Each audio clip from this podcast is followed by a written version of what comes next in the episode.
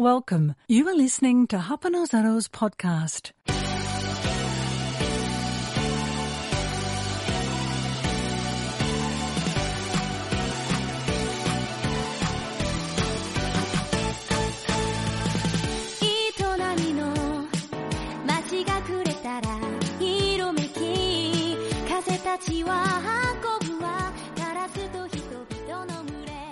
Muy buenas, Tomodachis, Mamonacus, eh, Tomonecos, Mamonecos, ¿qué tal? Bienvenidos, bienvenidas a un nuevo Japonizados podcast, el primero de 2023. Sí, sí, sí, aquí estamos. Bueno, yo soy Brody, ya sabéis, bienvenidos, eh, bienvenidas, mm, siempre es un placer estar aquí, hablar de Japón, de cositas de Japón, ya sabéis quiénes somos, ¿no? Japonizados podcast. Y es que esto ya son cinco temporadas, y claro, eh, hemos contado muchas cosas y, y aquí seguimos, y aquí seguimos y seguimos con un equipazo eh, que tenemos aquí hoy en directo. Eh, tenemos por ahí a Bros. ¿Qué tal, Bros? ¿Qué tal? 2023 ya, ¿eh? Ya estamos. Feliz año. Feliz año, feliz año. Qué lejano aquel 2015 en el que empezó toda esta locura. No me lo creo esto, ¿eh? Porque en 2015 empezamos a hablar de, de, japonizados, ¿no? Claro, sí, de, sí, viaje. Sí. sí, sí.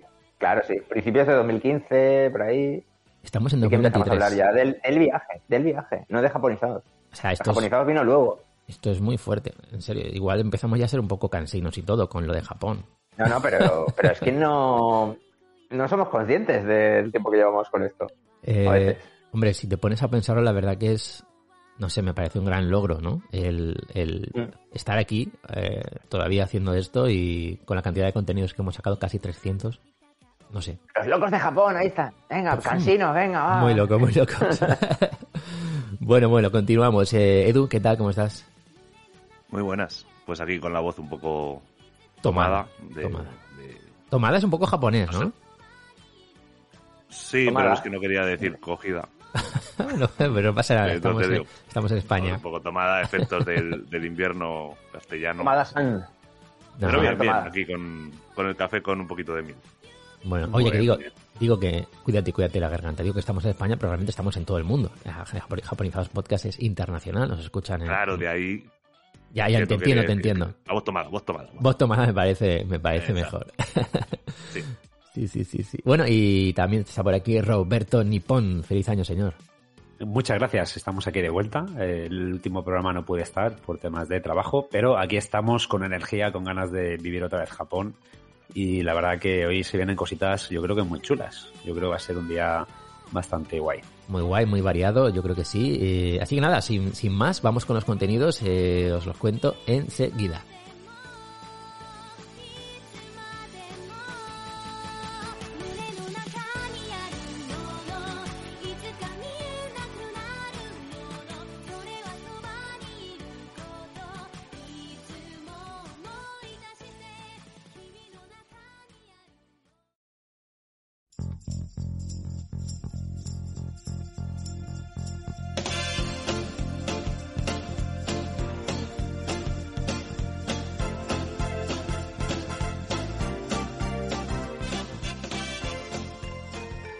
Bueno, pues vamos con los contenidos. Tomodachis, mamonecos. Eh, tendremos noticias niponas que nos trae Edu, como siempre, como todos los eh, meses. También eh, tenemos la sección Japonizados Viajeros, donde vamos a hacer algo diferente.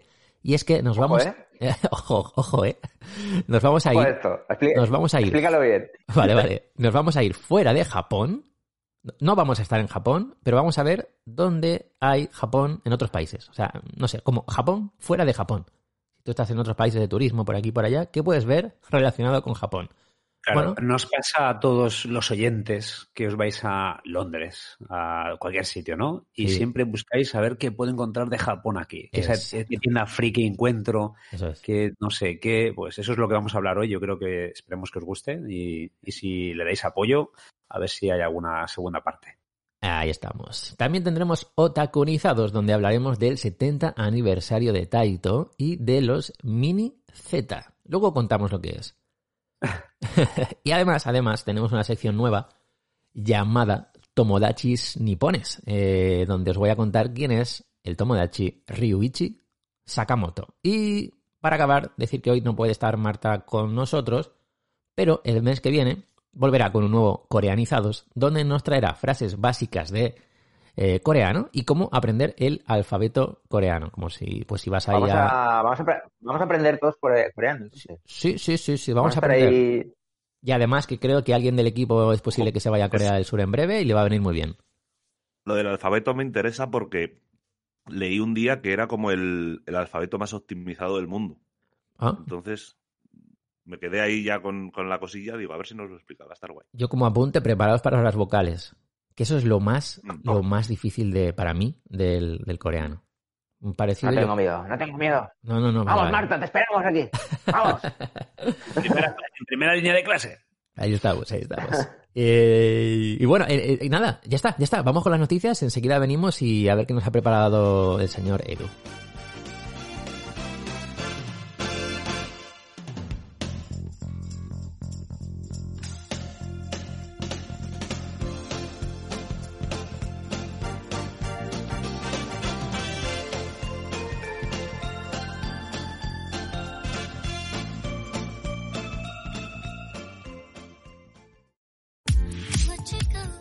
¿Pensando en ir a Japón?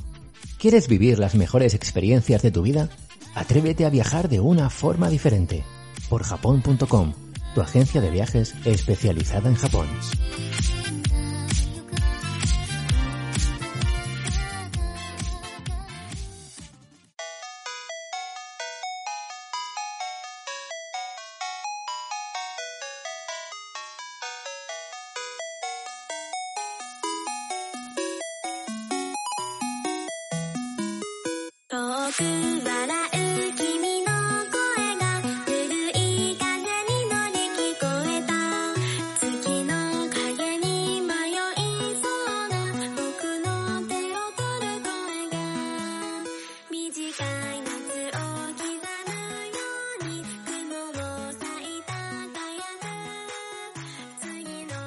Edu, cuéntanos, cuéntanos, ¿qué, qué noticias tenemos hoy?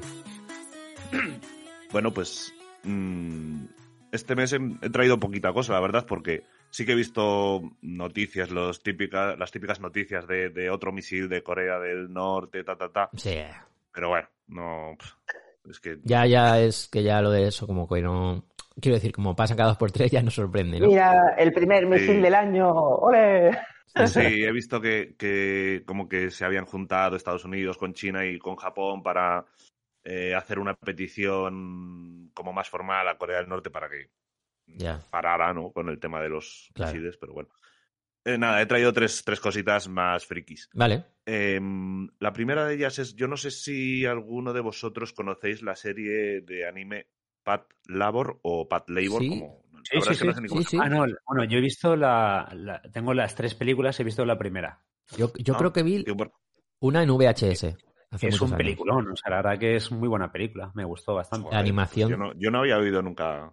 Yo Ah, la recuerdo. tampoco, yo tampoco. Yo la recuerdo muy chula, sí. Sí, Pues bueno, he estado mm, buscando un poquito de información y realmente, pues eso, es una, una serie de anime creada a finales de, lo- de la década de los años 80. Eh, por lo que he podido ver, es una especie de, de policía robot, ¿no? Tipo Sí, sí, Gundam, eso es. así grandote. Sí, Eh, pero, resulta que eh, es- pero es muy profunda porque el diseñador, bueno, eh, bueno, no, que tampoco queremos spoilear, pero no, no es la típica serie de que se petan ahí robots a pegarse palos. Eh, tiene una historia, una trama muy profunda, rollo Evangelion. Ah, sí, de eso no me acuerdo. Sí, sí, sí, está guay, eh, de verdad, es muy recomendable. Eh, pues resulta que, que ha salido un proyecto de crowdfunding para la restauración del Pad Labor de, de- de tamaño real y alcanzó su objetivo en un solo día. Eh, es un robot que se encuentra en Toyosu, en Tokio, y mide ah, ¿sí? 8 metros de altura. Eh, la estatua, esta estatua se usó en su día para los live action de, de la serie. Entonces, pues bueno, pues, pues a lo mejor está curioso, yo qué sé. No Oye. sé si, Qué bueno. Si se puede visitar, pues, pues bueno, pues si te pilla de paso, pues te acercas y la ves, ¿no? Puede estar curioso. Yo creo que en uno de nuestros futuros viajes, como bueno, yo ya os di- he dicho muchas veces, ¿no? Que no tengo ya esa ansia de visitar mil cosas, sino centrarme en unas poquitas cosas y, y disfrutar con más tiempo. Pues oye, pues quizá darme un paseíto a Toyosu, tomar un café y visitar la estatua de Pat Labor, pues es buena, me parece buena opción, ¿eh? Sí, sí. De hecho, mirando sobre esto, he visto como que había listas de, de estatuas de robots gigantes a, a lo largo y Oh. ancho de, de Japón. Eso, tío, Qué eh, bueno, qué bueno. ¿sabes? ¿Sí, no? Bueno, Estaba sí, sí. Me ha parecido curioso. Oye, oye, pues eso, El tráetelo, viaje, de las, el, viaje de, el, via- el viaje de las estatuas, hacerte un viaje solo para visitar estatuas. tra- tra- tráete eso otro día, Edu, me parece muy chulo. Sí, sí, sí. Puede estar guay. Muy bien, muy bien. Em, bueno, otro, otro tema. eh, en el grupo de Telegram sí que sé que han estado comentando sobre esto. Em, en 2023 van a sacar una nueva serie de, de Pokémon y la característica así como más importante de esta serie es eh, que va a salir con dos nuevos personajes y tres nuevos Pokémon iniciales. Además de una serie de capítulos especiales para despedir a Ash como se merece. Eh, la gracia es esa, que, que ya Ash por fin deja de ser el, el personaje principal ¿no? de, la, de la serie y van a meter a, do- a dos nuevos personajes. A final de año mm, se debió estrenar el último capítulo de, de la serie en la que ya se despedía y demás, allí en Japón y bueno, pues la gente que lo sigue bastante lo comentó en el, en el grupo de Telegram. Claro, es que entiendo que, o sea, es, es algo como muy importante, ¿no? Que se vaya Ash, ¿no? Que, que es algo como, no sé, muy raro, que de repente aparezcan otros personajes, la verdad que, llevaba, que 20 años, 20 claro, claro, y nunca crecía, ¿no? que se jubile, que se jubile el chaval ya, como Bart ¿No? Simpson, sí, sí, sí, sí, sí. eternamente 10 años. Tiene que estar cansado, ¿no? El Pobrecito, pobrecito Ash. Y relacionado ya con, con esta noticia es eh, Pokémon Scarlet Violet fue el juego más vendido eh, a final de año y a principios de 2023 en Japón. Y Scarlet es el famoso Pokémon Españita, ¿no? Que está basado en, en España. uy, pues no lo sé, la verdad. Sí, sí, sí. A ver, eh, no he jugado, pero sí, sé que está- hace referencias a, a la península. Sí, sí, a España. Mm. Bien. Y la Switch la, también es la, la más vendida en, en Japón. La Switch siempre, sí, sí, sí. sí. Mm. Oye, y, Y ya y- está. Muy, muy poca bien. cosa este, este mes, la verdad. nada, nada, es que Los frikis y ya. El año está empezando, está como, como cargándose, ¿no? Lo tenemos conectado ahí a la Sí. batería de litio el año este, no- 2023, y está como todavía, no sé, Eh, 30%. Se está desperezando, se está desperezando, ¿no? Está ahí, ah. claro, claro. Entonces vamos a darle un poquito de tiempo a, a 2023 para que vaya calentando. A ver si sale a yo jugar. creo que Que este año va a ser un año que mucha gente va a visitar Japón, ¿no? O sea, yo creo que va a ser... Sí. Sí, o sea, muchísimo. porque este año 2022, muchísimo. la verdad que al final muchos youtubers, ¿no? Influencers ya están yendo para allá. Yo creo que este año va a ser como ya más Sí, sí, masivo. La verdad que sí, te, te lo puedo asegurar porque en el grupo de Telegram de Directo a Japonizados Pro, ya sabéis que lo hemos evolucionado hace, hace un tiempo, que, que ahora ya lo tenemos ahí con, con los temas, ¿no? Diseccionado por temas, cada uno puede entrar ahí y hablar de lo, de lo que quiera. Y, y en, el, en el tema de eh, aerolíneas y ofertas de vuelos, que tenemos uno, eh, veo como, como cada dos por tres están hablando de, de precios, de billetes, de vuelos, y mucha gente o ya lo tiene comprado, hay gente que está a punto de comprarlo, y lo último que, que leo es que dicen que están bajando un poquito los precios. Eh, entonces los, eh, los que están ahí van diciendo, pues yo he visto con esta aerolínea, pues yo con la otra, pues no sé qué. O sea que atentos, porque... Claro, al final, con- Ujú. con- mientras la gente empiece a viajar, pues los precios van a Claro. empezar a bajar, yo supongo. Claro. Sí, O sea, es que va a ser el primer año completo con Japón abierto desde hace tres. El bueno, el primer año como... Sí, claro, claro, claro. Sí, el sí. primer año completo. Claro. Co- correcto, correcto, correcto. Bueno, y espero que se mantenga, porque eh, Claro, ahí- hay una nueva variante por ahí muy divertida que vamos a ver cómo se comporta. Pero bueno, eso es otro tema. Release the Kraken.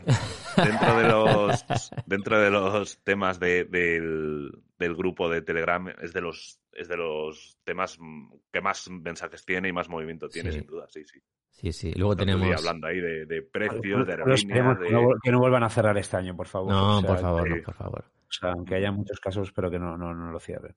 Mira, como ya simplemente por decir un poquito más qué temas tenemos ahí que, se mueven mucho, pues eh, está el de itinerarios y lugares a visitar, está también el de alojamientos, que también habla mucho la gente y pone fotos de alojamientos que, han estado ellos y demás. Y, bueno, está, hay uno incluso de aprender japonés. Oye, eh, yo lo veo guay, mucha gente se está uniendo últimamente al, grupo nuevo. Y ya sabéis que si queréis, pues nos podéis pedir acceso en cualquiera de nuestras redes sociales, en, Twitter, arroba docujaponizados, y en Instagram como japonizados, o en, en el Instagram de directo a, a Japón, por ejemplo. Oye, por cierto, Edu, antes de acabar las noticias, que, que Dime, últimamente dime. veo que estás a- estáis a tope, ¿no? En el Instagram.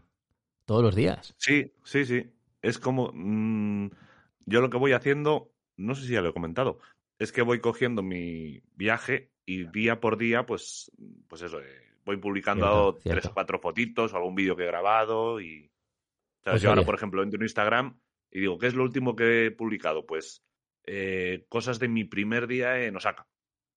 Pues eh, nada, simplemente entro, continúo y pongo dos o tres cositas que, que hice eh, a continuación y así pues voy alargándolo un poquito y también no, no doy demasiado la turra, ¿no? Porque al final si saturas, la Sí, gente no, se no, cansa. pues os recomiendo, os recomiendo entrar porque está muy, muy interesante cada día ver ahí cositas nuevas de, de Japón en, el- en la cuenta de. Instagram de, de Directo a Japón y que lo está, se lo está currando mucho Edu con las fotitos que, que hizo y los vídeos que grabó en, en su viaje. Viaje que ya contamos aquí, por cierto. Sí, Sí, y, sí. apare- y yo creo que parece que estés allí. O sea, la verdad que da la sensación de que estás ahí viviendo. Claro, es que hay muchos vídeos que he grabado, que, o sea, que, que mientras los grababa, claro, estaba hablando en presente, ¿no? De, Sí, sí. eh, pues ahora estamos aquí o no sé qué, o hemos hecho esto o vamos a hacer lo otro. Entonces, si lo publico ahora, sí que es cierto que eh, a lo mejor eh, eh, cualquier eh, seguidor que lo vea dice, joder, pero ¿cómo que está diciendo Este no ha esto? vuelto. Este no ha vuelto. Este sigue Pero por ahí. bueno. no me hubiera importado, pero, Aclarado, pero aclarado. no, no, estamos aquí. Estamos aquí. Muy bien. Mola. Muy bien, pues nada, seguimos, seguimos en Japonizados Podcast eh, y volvemos enseguida con Japonizados Viajeros. Japón fuera de Japón. All it takes is one flight in the same time zone. Looking through your timeline, seeing all the rainbows. Crazy, but I just wanna see ya. And oh, I gotta ask, do you got plans tonight? I'm a couple hundred miles from Japan, and I, I was thinking I could fly to your hotel tonight. Cause I, I can't get you off my mind. Can't get you off my mind. Can't get you off my mind. I can feel the tension. Vale, vale, así que Japón no está solo en Japón, ¿no, Roberto? Japón está en otros sitios del mundo. Efectivamente. O sea, a mí me. Bueno, yo soy un obsesionado de Japón. eh, lo sabe. Bueno, yo creo que todos los que estamos Bueno, aquí. sí, ¿no? eh, efectivamente, por eso Yo creo, que nadie estamos... lo, yo creo que nadie lo, creo que nadie lo sabía hasta ahora. ¿Te imaginas Claro, es que yo- que no nos me tengo gusta? que justificar, claro, me tengo que justificar con otros amigos eh, mi obsesión por Japón, pero claro, con vosotros me siento Claro. muy en casa. ¿Te imaginas que no nos gusta Japón y todo esto es una farsa? No, no- no tengo que justificar. Pues sí, mira, entonces, claro, eh, nos ocurre, a mí el primero, que cuando vas de viaje, Mm, cuando ya has visto lo típico de la ciudad donde has ido, dices, ostras, voy a ver qué puedo encontrar aquí referente a Japón, ¿no? A mí, a mí por lo menos me pasa. sí, sí, sí. Y entonces se nos ocurrió la idea de, pues eso, documentar, informar de en ciertas ciudades que iremos hablando, no sé si hoy o más días, de qué cosas podemos encontrar de Japón fuera de Japón. Entonces, ¿Pero soléis eh, encontrarlas por casualidad? ¿Por casualidad o lo buscas en internet? Ah, yo lo busco. en- A ver, sí que es verdad que algunas me las he encontrado por casualidad, como lo que os voy a comentar ahora, y sin embargo otras sí que ya cuando hayas encontrado una ya te vuelves adicto. Vale, ¿qué más puedo encontrar aquí? Eh, ¿Dónde hay un buen restaurante de ramen? ¿O dónde hay una tienda friki que sacie mis, mis necesidades, no? Entonces, si queréis, mira, vamos hablando de una ciudad cada uno y nos vamos turnando. Yo tengo dos. Yo quería hablar Vale. hoy de, de la ciudad de Manchester, en Inglaterra, y luego quería hablar de Barcelona, que Barcelona yo creo que vosotros también sabréis sitios bastante relacionados. Es que eh, Barcelona al final yo creo que es una de las ciudades del mundo donde más Japón tiene influencia. Y hay mucho turismo también japonés en Barcelona. Sí, sí, sí, sí, es una, una Sí, locura. sí, sí. Es la ciudad mira, más internacional, de hecho, creo. Claro, entonces yo quiero empezar por Manchester, que es una ciudad menos conocida. eh, mucha gente va a Inglaterra y va a, Liverpool, va a Manchester. Son ciudades no tan famosas como Manchester, Londres. Manchester sí que es verdad que tiene el, el San Benito de que es una ciudad aburrida, ¿no? De que no hay nada que Sí, ver. a ver, no es que sea aburrida, al final es una ciudad industrial, es una Mm. ciudad no tan famosa, ¿no? Como Londres. Y sí que es verdad que la Mm. gente. Es, es raro que, que te vayas de vacaciones a Manchester. Pero sí que es verdad que al final es la cuna de la música, es de la, de la música Britpop, porque ahí al final salen bandas como Oasis, Arctic Monkeys, o sea, mucha gente es como Liverpool, ¿no? Mucha gente va allí por el tema de los Beatles. Claro. Y al final mucha, mucha gente que va a Liverpool de paso visita Manchester. Y yo es una ciudad que muy- tengo, mucho cariño porque es la primera ciudad que fui a aprender inglés, bueno, la segunda, que fui a pasar un verano allí, a trabajar, a aprender un poquito de inglés, que a ver, los españoles sabéis que nos cuesta bastante el tema de los idiomas y tenemos que forzarnos a, Bueno, a hacer estas cosas para aprender. continúa en inglés, Roberto. Ok, it's fine. Eh, y nada, y entonces eh, este verano, hacía muchos años, hacía como 10 años que no, que no iba a Manchester y dije, mira, voy a, voy a volver porque tenía muy buenos recuerdos y me apetecía, pues eso, darme una vuelta por allí. Y nada, estuve tres o cuatro días por la ciudad y claro, eh, yo recordaba que había una zona, ¿vale? Que es como la zona más, más alternativa, ¿vale? Que es la... Ahora os diré exactamente dónde está. Y quería ir realmente a, un edificio que se llama el edificio de Aflex, que es un edificio que está lleno de tiendas de segunda mano, más o menos, o, o de tiendas así un poquito hipster. Pues se venden pósters de películas de cine, eh, vinilos, eh, cosas de segunda mano. Y, y- y fue mi asombro que cuando llego allí veo que hay un eh, Made Café. Oh. O sea, eh, había como un letrero que ponía Made Café, eh, Japan- Japanese Experience, algo así. Qué inesperado, ¿no? Y digo, digo, ¿cómo? Digo, ostras, esto no me lo esperaba. Y nada, y entró al edificio. eh, si lo queréis buscar, ahora luego os pasaré un enlace, no, no sé cómo lo podemos compartir con los oyentes. Es un edificio, ¿vale? Pues sabéis que en Inglaterra al final llueve mucho y muchos centros comerciales, en vez de estar, están como en interior, ¿vale? Muchas tiendas eh, se refugian en edificios. Y este es un edificio que tiene cuatro plantas, si no recuerdo mal, que está lleno de tiendecitas. Es como un edificio gigante, como si fuera Japón, básicamente. Mm. Y este se llama así, Aflex con doble F y K. Y nada, entonces subes allí y eh, creo que es en la segunda planta, eh, está el Made Café. Y claro, esto sí que es una locura porque, claro, yo no me lo esperaba. Entonces está lleno, eso sí, son inglesas, no son japonesas. Igual Claro. hay una, alguna japonesa en plantilla, pero eh, ofrecen la misma experiencia que, que en Japón, que en Akihabara, por qué, ejemplo. qué chocante, ¿no? No me lo esperaba Sí. esto, ¿eh? Eh, y nada, claro, yo llegué allí y iba con un amigo de Manchester, claro, él nunca había entrado ahí, claro, eh, le da un poco de, de cosa entrar ahí. Y dije, no pasa nada, vamos a entrar, vamos a... Y nada, y la verdad que, pues eso, había gente joven, había gente más mayor, o sea, un poco por la, la cosa, ¿no? De hacerte ahí unas fotos y, y como friquear, ¿no? Hacer una, una experiencia. Y nada, y la verdad que era muy japonés todo, o sea, la decoración, las chicas pues vestidas rollo con, con el vestido, ¿no? Custom de, de las maid. Y nada, y te servían ahí como platos kawaii, pues no me acuerdo, pedimos un, no si fue un té de estos de burbujas y un crepe, y te hacían ahí como dibujitos, rollo anime. Bueno, estaba una experiencia curiosa ahí en el Afrix, ¿no? En la, en la tienda esta. Y luego, justo al lado del- de, de esta tienda, había una como una tienda de cartas Pokémon, también muy, muy rollo japo, ¿sabes? Qué guay, qué guay, qué guay. Y no sé, la verdad que fue algo bastante curioso. Y luego aprovechando, claro, como al final eh, sí que es verdad que muchas ciudades de- del mundo, al final, donde hay una zona que hay cosas japonesas, o entonces al final es como que atrae a otras tiendas. Y entonces, en esta zona de, de Manchester, al final hay otras tiendas como Forbidden Planet, que supongo que la Ajá, conoceréis a lo mejor sí, por sí. Londres. ¿La habéis visitado alguna vez en Londres? No, yo no, yo no. Bueno, es, es una tienda friki por antonomasia, ¿no? Al final es una tienda donde hay pues muchas figuritas de tipo de Marvel, de, de videojuegos. Y en el sótano, aquí tiene una sección totalmente de mangas japoneses. Donde se pueden comprar pues el típico merchandising de Bandai, de, de- de Dragon Ball, de bueno, todos los animes de actualidad.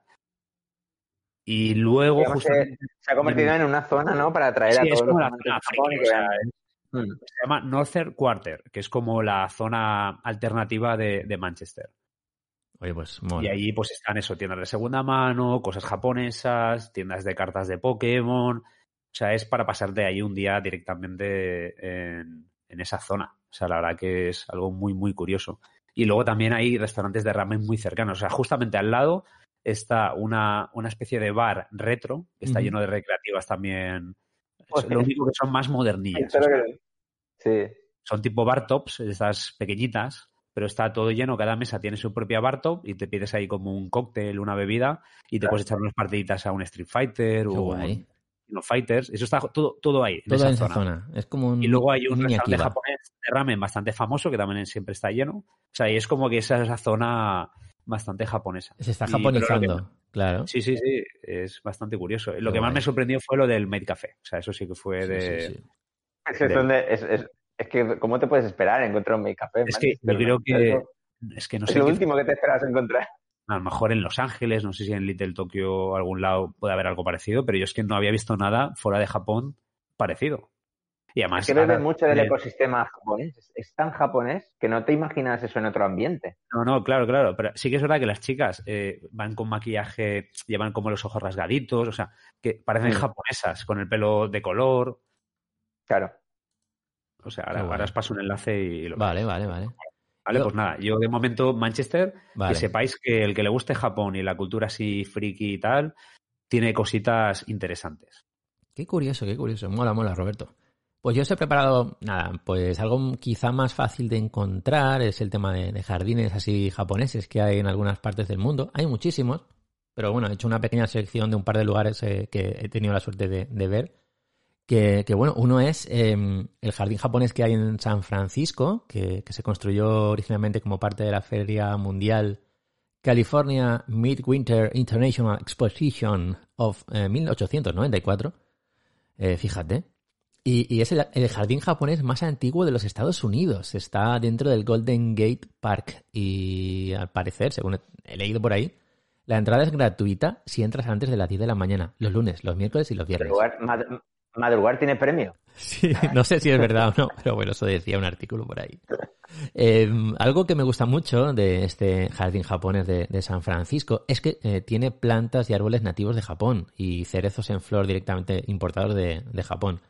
Eh, además de que hay un montón de, carpas koi en, los estanques que, que encontraréis ahí. Es un sitio muy chulo, muy grande y es para pasar horas y horas porque además eh, donde está ubicado el Golden Gate Park es gigantísimo y dentro está este, este jardín japonés. Me parece algo muy chulo. Y además en San Francisco tenéis el Japantown, que, que es como un- una pequeña zona eh, llena de tiendas japonesas, de restaurantes japoneses, como- tiene como una, una pagoda eh, diferente a las pagodas que podemos encontrar en, en Japón, pero es, es la pagoda de, de la paz, que está ubicada en pleno Japantown. Es un lugar que eh, comenzó, mm, digamos, cuando un montón de japoneses empezaron a establecerse en Japón en 1860, pues empezaron a construir algu- algunos santuarios, abrir algunas tiendas y restaurantes japoneses. Y, poquito a poco, pues bueno, se fue extendiendo esta zona en, en San Francisco. Y, la verdad que es un sitio muy chulo, eh, está, muy, está muy bien, es como de repente estás en San Francisco y, y te topas con un, con un pequeño trocito de, de Japón. Eh, pues está bien, hay tiendas, hay merchandising, hay comida. Me parece un, lugar muy, muy interesante. Está en Post Street, eh, se puede llegar con en autobús, por ejemplo, con las líneas 2, 3, 4 y, y- y 38. Y, yo creo que lo recomiendo. O sea, es un sitio muy chulo que, que he podido estar y, y friquear un poquito por ahí. Y la verdad que, que Pero no, sé- mola mucho. no, es- no es- no llega a ser un barrio, ¿no? Es como Eh, varias es- calles. Es, es posible como... pegado al barrio chino de San Francisco? Eh, no, no te sé decir. He estado también en el barrio chino, pero no, no sé si lo hice en el mismo día o no. La verdad que no. Vale, yo, yo es no que en el barrio chino sí que estuve, pero en el japonés la verdad que no. O sea, no. Eh, El barrio chino de San Francisco no Yo tiene nada que eh. ver con este. Es- gigante el barrio chino de San Francisco. Esto es algo más en el pequeñito. chino hay muchos chinos. ¿Eh? ¿Pero qué No, está pasando aquí? Pero, ¡Hombre! pero, pero, ¡Eh! ¿usted quién es? ¿Usted quién es? ¿Qué tal? eh. Bienvenido, ¿Qué David. pasa, familia? ¿Cómo Feliz año. estamos? Esto es la mejor noticia de este año ya. Mira, ¿Qué- solo qué te te- Pase parece? usted, pase usted, póngase cómodo. ¿Quién Póngase cómodo Me usted. pongo, me pongo. Pues mira, David, estamos hablando, no sé si llevas tiempo ya escuchándonos, pero estamos hablando de qué barrios o qué ciudades puedes encontrar Japón fuera de Japón. Y ahora Ah, estamos muy bien, muy bien. Muy y ahora bien. hemos hablado de Manchester, eh, que hemos dicho ahí unos sitios guays, y luego ahora estamos viendo ciudades como, por ejemplo, San Francisco, Eso es, eso es. que yo no lo sabía y me da rabia porque ahora, joder, quiero volver. Ah, que sí. En Brooklyn hay un ¿eh? jardín japonés muy guay, ¿eh? ¿Dónde, dónde? En Brooklyn, en Nueva York. Oh, En Brooklyn. ostras, Sí, sí, hay un, hay un jardín japonés espectacular. ostras, En no sé, qué guay. Que. En yo estaba en. Chinatown, en el Soho, en Nueva York, pero en Brooklyn no lo sabía tampoco, pues ahora tengo que volver. Oye, Sí, buscar pero- el nombre que y los barrios japoneses. Un tour americano por los barrios japoneses de las grandes ciudades. David, entonces, David, eh, gracias por pasarte. Qué grande eres, sí, señor. No, hombre, no, hombre, ya, ya lleva un tiempito retirado, de vez en cuando hay que pasarse. Muy bien, muy Muy bien, bien. muy bien. Ya poquito a poco, nada, cuando quieras otro mes te vienes aquí el, el podcast entero y a tope. A ver si el mes que viene ya estamos por aquí. Y como tú puedes hacer lo que quieras cuando quieras, venir aquí cuando quieras, eh, te puedes quedar ahora mismo el tiempo que quieras. O sea que Un además- ratito, venga, Vamos vamos a- quedarnos un ratito para ir calentando motores. Perfecto. Luego vamos a hablar de Barcelona, cosas de Japón en Barcelona, que yo creo que ahí sí que estás puesto. Yo creo que ahí nos vas a dar información.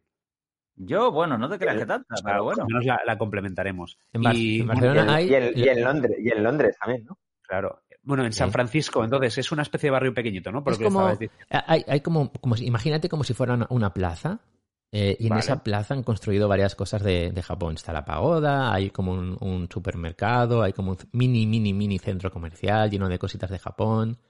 Eh, está como muy, muy, como muy cerrado, muy acotado esa zona. Luego cerca de esa, de ese, de ese Japan Town, de ese Japan Town, igual sí que te puedes encontrar alguna tienda restaurante, pero es, es más en ese, justo en ese sitio donde está Japan ubicado Town. todo. San Francisco, sí, lo estoy viendo ahora. Que hay una hasta una, una pagoda. Sí, una sí. pagoda de la Una pagoda como, como de piedra.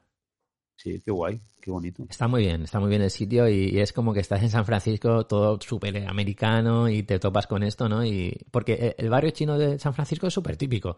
Eh, Claro. Mucha gente lo conoce, lo ha visto en pelis o has estado en San Francisco Claro. y vas ahí.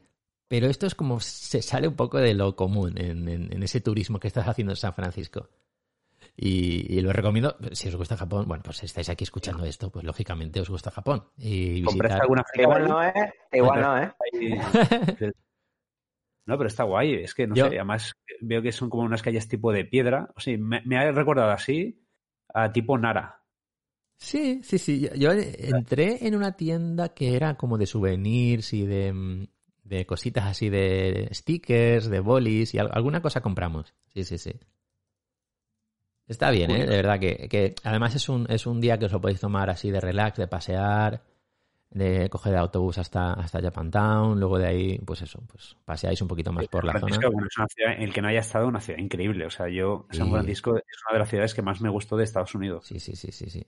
Sí, a mí me gusta mucho, me gustaría volver, la verdad. Sí. Y, Qué guay.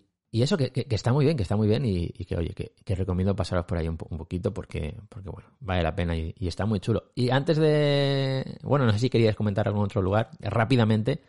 eh, Sí, por ejemplo, mira, sí. a ver, algo que tenemos aquí muy cerca, eh, Barcelona. O sea, Barcelona uf, es que tiene tantas cosas eh, relacionadas con Japón. O sea, yo creo que posiblemente sea en Europa la ciudad donde tiene más cosas japonesas. O Y, sea, y yo diría, a, lo mejor, diría, a lo mejor París, París puede tener, que tenga también bastantes cosas, sí, porque sí. los franceses son bastante, con la cultura eh, japonesa también tienen mucha, mucha referencia, pero Barcelona es algo, no sé, espectacular. O sea, sobre todo a nivel de, restaurantes, ¿no? Empezamos, por ejemplo, con el Triángulo Friki, que eso está, habéis estado, ¿no? Yo supongo que todos los que estáis aquí, los que habéis visitado Barcelona, habéis estado, eso está justo al lado del Arc del Triunfo, el Arco del Triunfo de, de Barcelona, y la tienda más icónica es Norma Comics, que es una tienda que tiene De la editorial, ¿no? Es gigante, además la reformaron hace ya unos años Sí, sí, sí. con una decoración muy bonita, que tiene ahí un- una especie de estatua de Akira. Bueno, no, más que estatua, una especie de póster en varias dimensiones con neones de Akira. Y ahí su- suele haber eventos, ¿no? Y presentaciones y demás. Claro, ellos, al final, Norma es una editorial muy potente Sí, aquí sí. en España y la verdad que esa tienda es, es de visita obligada Mm. si te gusta todo lo referente a la cultura japonesa. Y luego, en ese mismo eh, círculo friki, eh, perdón, triángulo friki, es que está desde la tienda de resinas que hemos hablado alguna vez, la de Tsume, que es la de las resinas estas de, de figuras de alta calidad japonesas, está eh, Tamashi, bueno, es, otra tienda de estatuas y figuras que está justamente en- al lado de Norma Comics. Ahora no me acuerdo el nombre exacto, pero en la misma calle de Norma Comics, si subes para arriba, la avenida del Arc de Triomphe, te la encuentras. Y luego hay un montón de tiendas pequeñitas, súper pequeñitas también, de, de- de todo, de merchandising, de figuras, de... O sea, Barcelona es una locura. Luego, posiblemente, en Barcelona tengamos los dos restaurantes de ramen más famosos de, de Europa. Que uno es el Ramen Hiroya, que David sí que estuvo, ¿no? A ver, Roberto, hay Está- interferencias eh, en tu micrófono. Sí, estaba haciendo memoria porque fuimos a uno que nos habían recomendado, pero, jolín, no me acuerdo ahora el nombre, pero no te creas que me entusiasmó mucho, ¿eh? Bueno, entonces no sería... ¿Hiciste una hora de cola? O bastante tiempo de cola. Nada, nada, que va, casi Sí. no, no hicimos cola. Entonces, Tengo no. que mirar, tío, porque no me acuerdo, me recomendaron tantos que no me acuerdo cuál era aquel, pero era uno de los, de los conocidos, de los importantes, y creo que aquel día tuvieron problemas con una máquina para hacer los fideos y no sé qué historia. Oh. Y bueno, el, re- el resultado estuvo un poco así así. Qué raro. Bueno, eh, no sé, Ramen Hiro ya es un referente. Yo siempre que he ido, hay hasta japoneses en la cola que a veces les pregunto digo, Ah, tío. ¿por qué venís? O sea, si sois de Japón, pa- ¿para qué despreciáis un día en Barcelona comiendo ramen? Y me dicen, es que este ramen posiblemente en muchos sitios de Japón no lo igualan, ¿sabes? ¿Eh? Hostia. ¿Nani? O sea, el cocinero es eh, Hiro y creo que es de Fukuoka y hace una variedad de ramen espectacular. O sea, es, Pues vale, eh, prometo ir. o sea, yo pensaba que habéis estado ahí No. en... Mm, mm. Yo no, yo no. No sé si. En Barcelona sí, pero justo en ese sitio no. Pero ahí, ahí sin, sin reserva, ¿no? Haciendo cola y ya está. Claro, lo único que os aconsejo. Ah, pues yo pensaba que habéis estado todos. Yo, eh, sí que os aconsejo que, a ver, si abren a las 12, o es que no me acuerdo a qué hora abren, o a la 1, que lleguéis bastante tiempo con antelación, porque Claro. se hacen unas colas importantes, Claro, porque claro. el sitio es súper pequeño. Vale, vale, vale. A ver, no prometo nada. En, en abril voy a estar un día y medio en Barcelona, igual. Pues Mm, tienes que ir 100%. Ramen, giro ya. O sea, Vale, vale, vale, vale. luego hay Te otro plantas sitio. allí a las 11 y ya está. Luego hay otro sitio que estaba cerrado por vacaciones navideñas, que me fastidió bastante porque tenía mucha ilusión de ir, que es, eh, el, el nombre no os va a decir nada, es el Joy Joy guion, Mm. pero si os digo que el dibujante de Captain Subasa siempre Ah, que va a. Barcelona va allí, Ah, ¿Cómo os quedaría? sí, sí, sí. A ese sí te hay que ir, sí, sí. Creo que hemos hablado de él. Me parece, no Eh, estoy creo- seguro, ¿eh? creo que hablamos, o no sé si lo hablamos, eh, bueno, pues es un restaurante de udon, Y, ah, y- especializado en udon. Solo udon, eso ah, es. vale, vale. O sea, no es de ramen, es de udon. Ok. Y se ve que una de las especialidades es el eh, udon curry o algo así, o la variedad esta. Y parece ser que el dibujante de Captain Subasa se ve que tiene algún, no sé si tiene alguna, alguna fundación o tiene algo en Barcelona, que cada vez que viaja, eh, él va allí, a ese restaurante.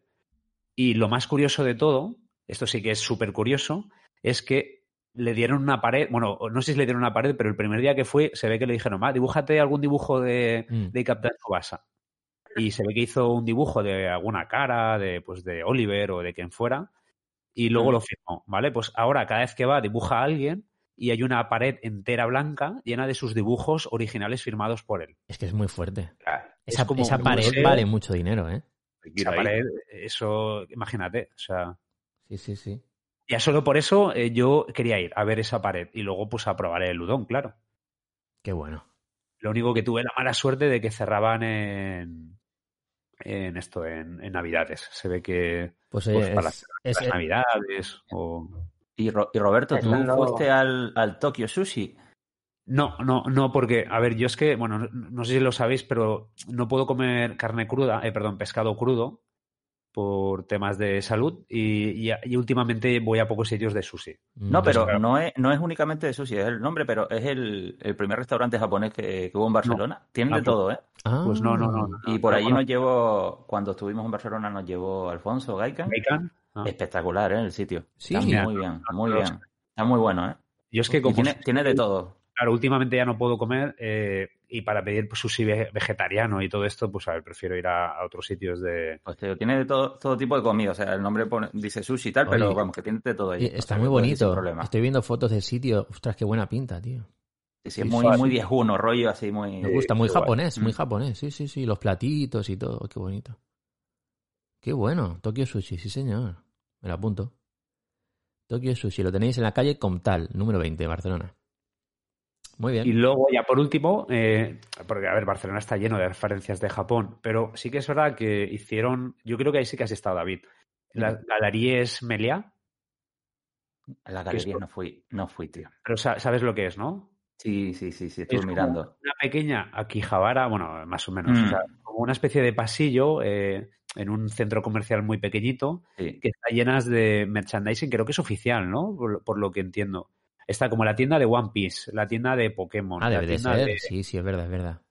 O sea, y tienen como, está todo decorado, rollo Japón, Sí. rollo...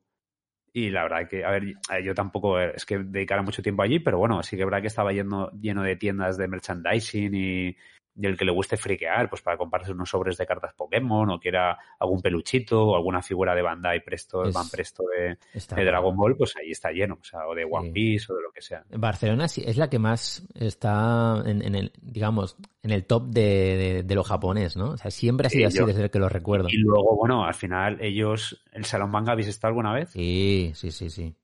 O sea, yo recuerdo pues ir de, de jovencillo, ¿no? A la Farga del Hospitalet. al- que es que Barcelona siempre está asociado mucho con la cultura japonesa. Eh, Sí, sí, sí, sí. Y yo fui a la décima edición, si no recuerdo mal, que os hacía en la Farga, eh, que bueno, que aquello era muy pequeñito, pero siempre se petaba, habían unas colas. Es No sé, yo recuerdo que había colas de dos horas para sí. sacar los tickets y Sí. colas de dos horas para entrar. O sea, era Yo- una locura. Yo he hecho esa cola, sí. O sea, yo también. Pero molaba, te- lo pasabas más bien en la cola casi que dentro. Estaba muy guay. Sí, sí, porque sí. la porque- cola yo cono- conocíamos a gente, Claro. claro. dos horas te dan para mucho y además que como todo el mundo que iba allí pues le molaba rollo la cultura japonesa, eh, Sí, todo sí, aquello, sí. pues claro, al final esas molaba, no sé, era algo muy...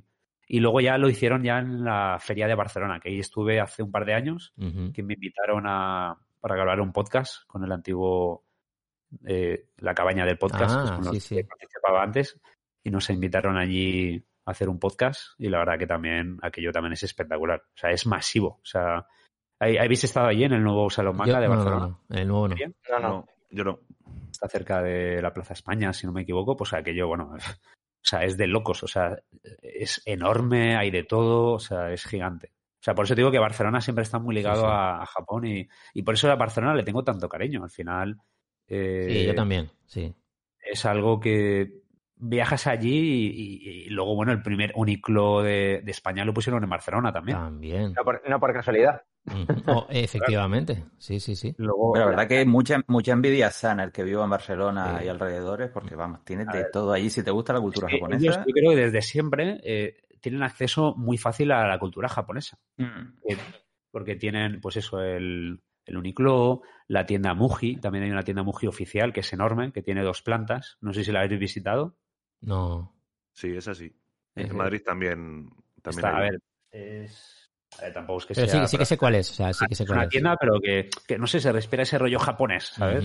Parece que entras dentro y estás en Japón, más que en Barcelona. Pero vamos, que es un ejemplo claro de que si se invierte un poquito en cultura japonesa, en comercios y tal, te responde la gente. O sea, la gente está Sí, interesada en eso. Y yo mira cómo se deseando mueve. Que abran un unículo aquí en Valencia y no. O sea, rumorea desde hace tres años, pero nada. No, no nos quieren. No, no, no, no, no.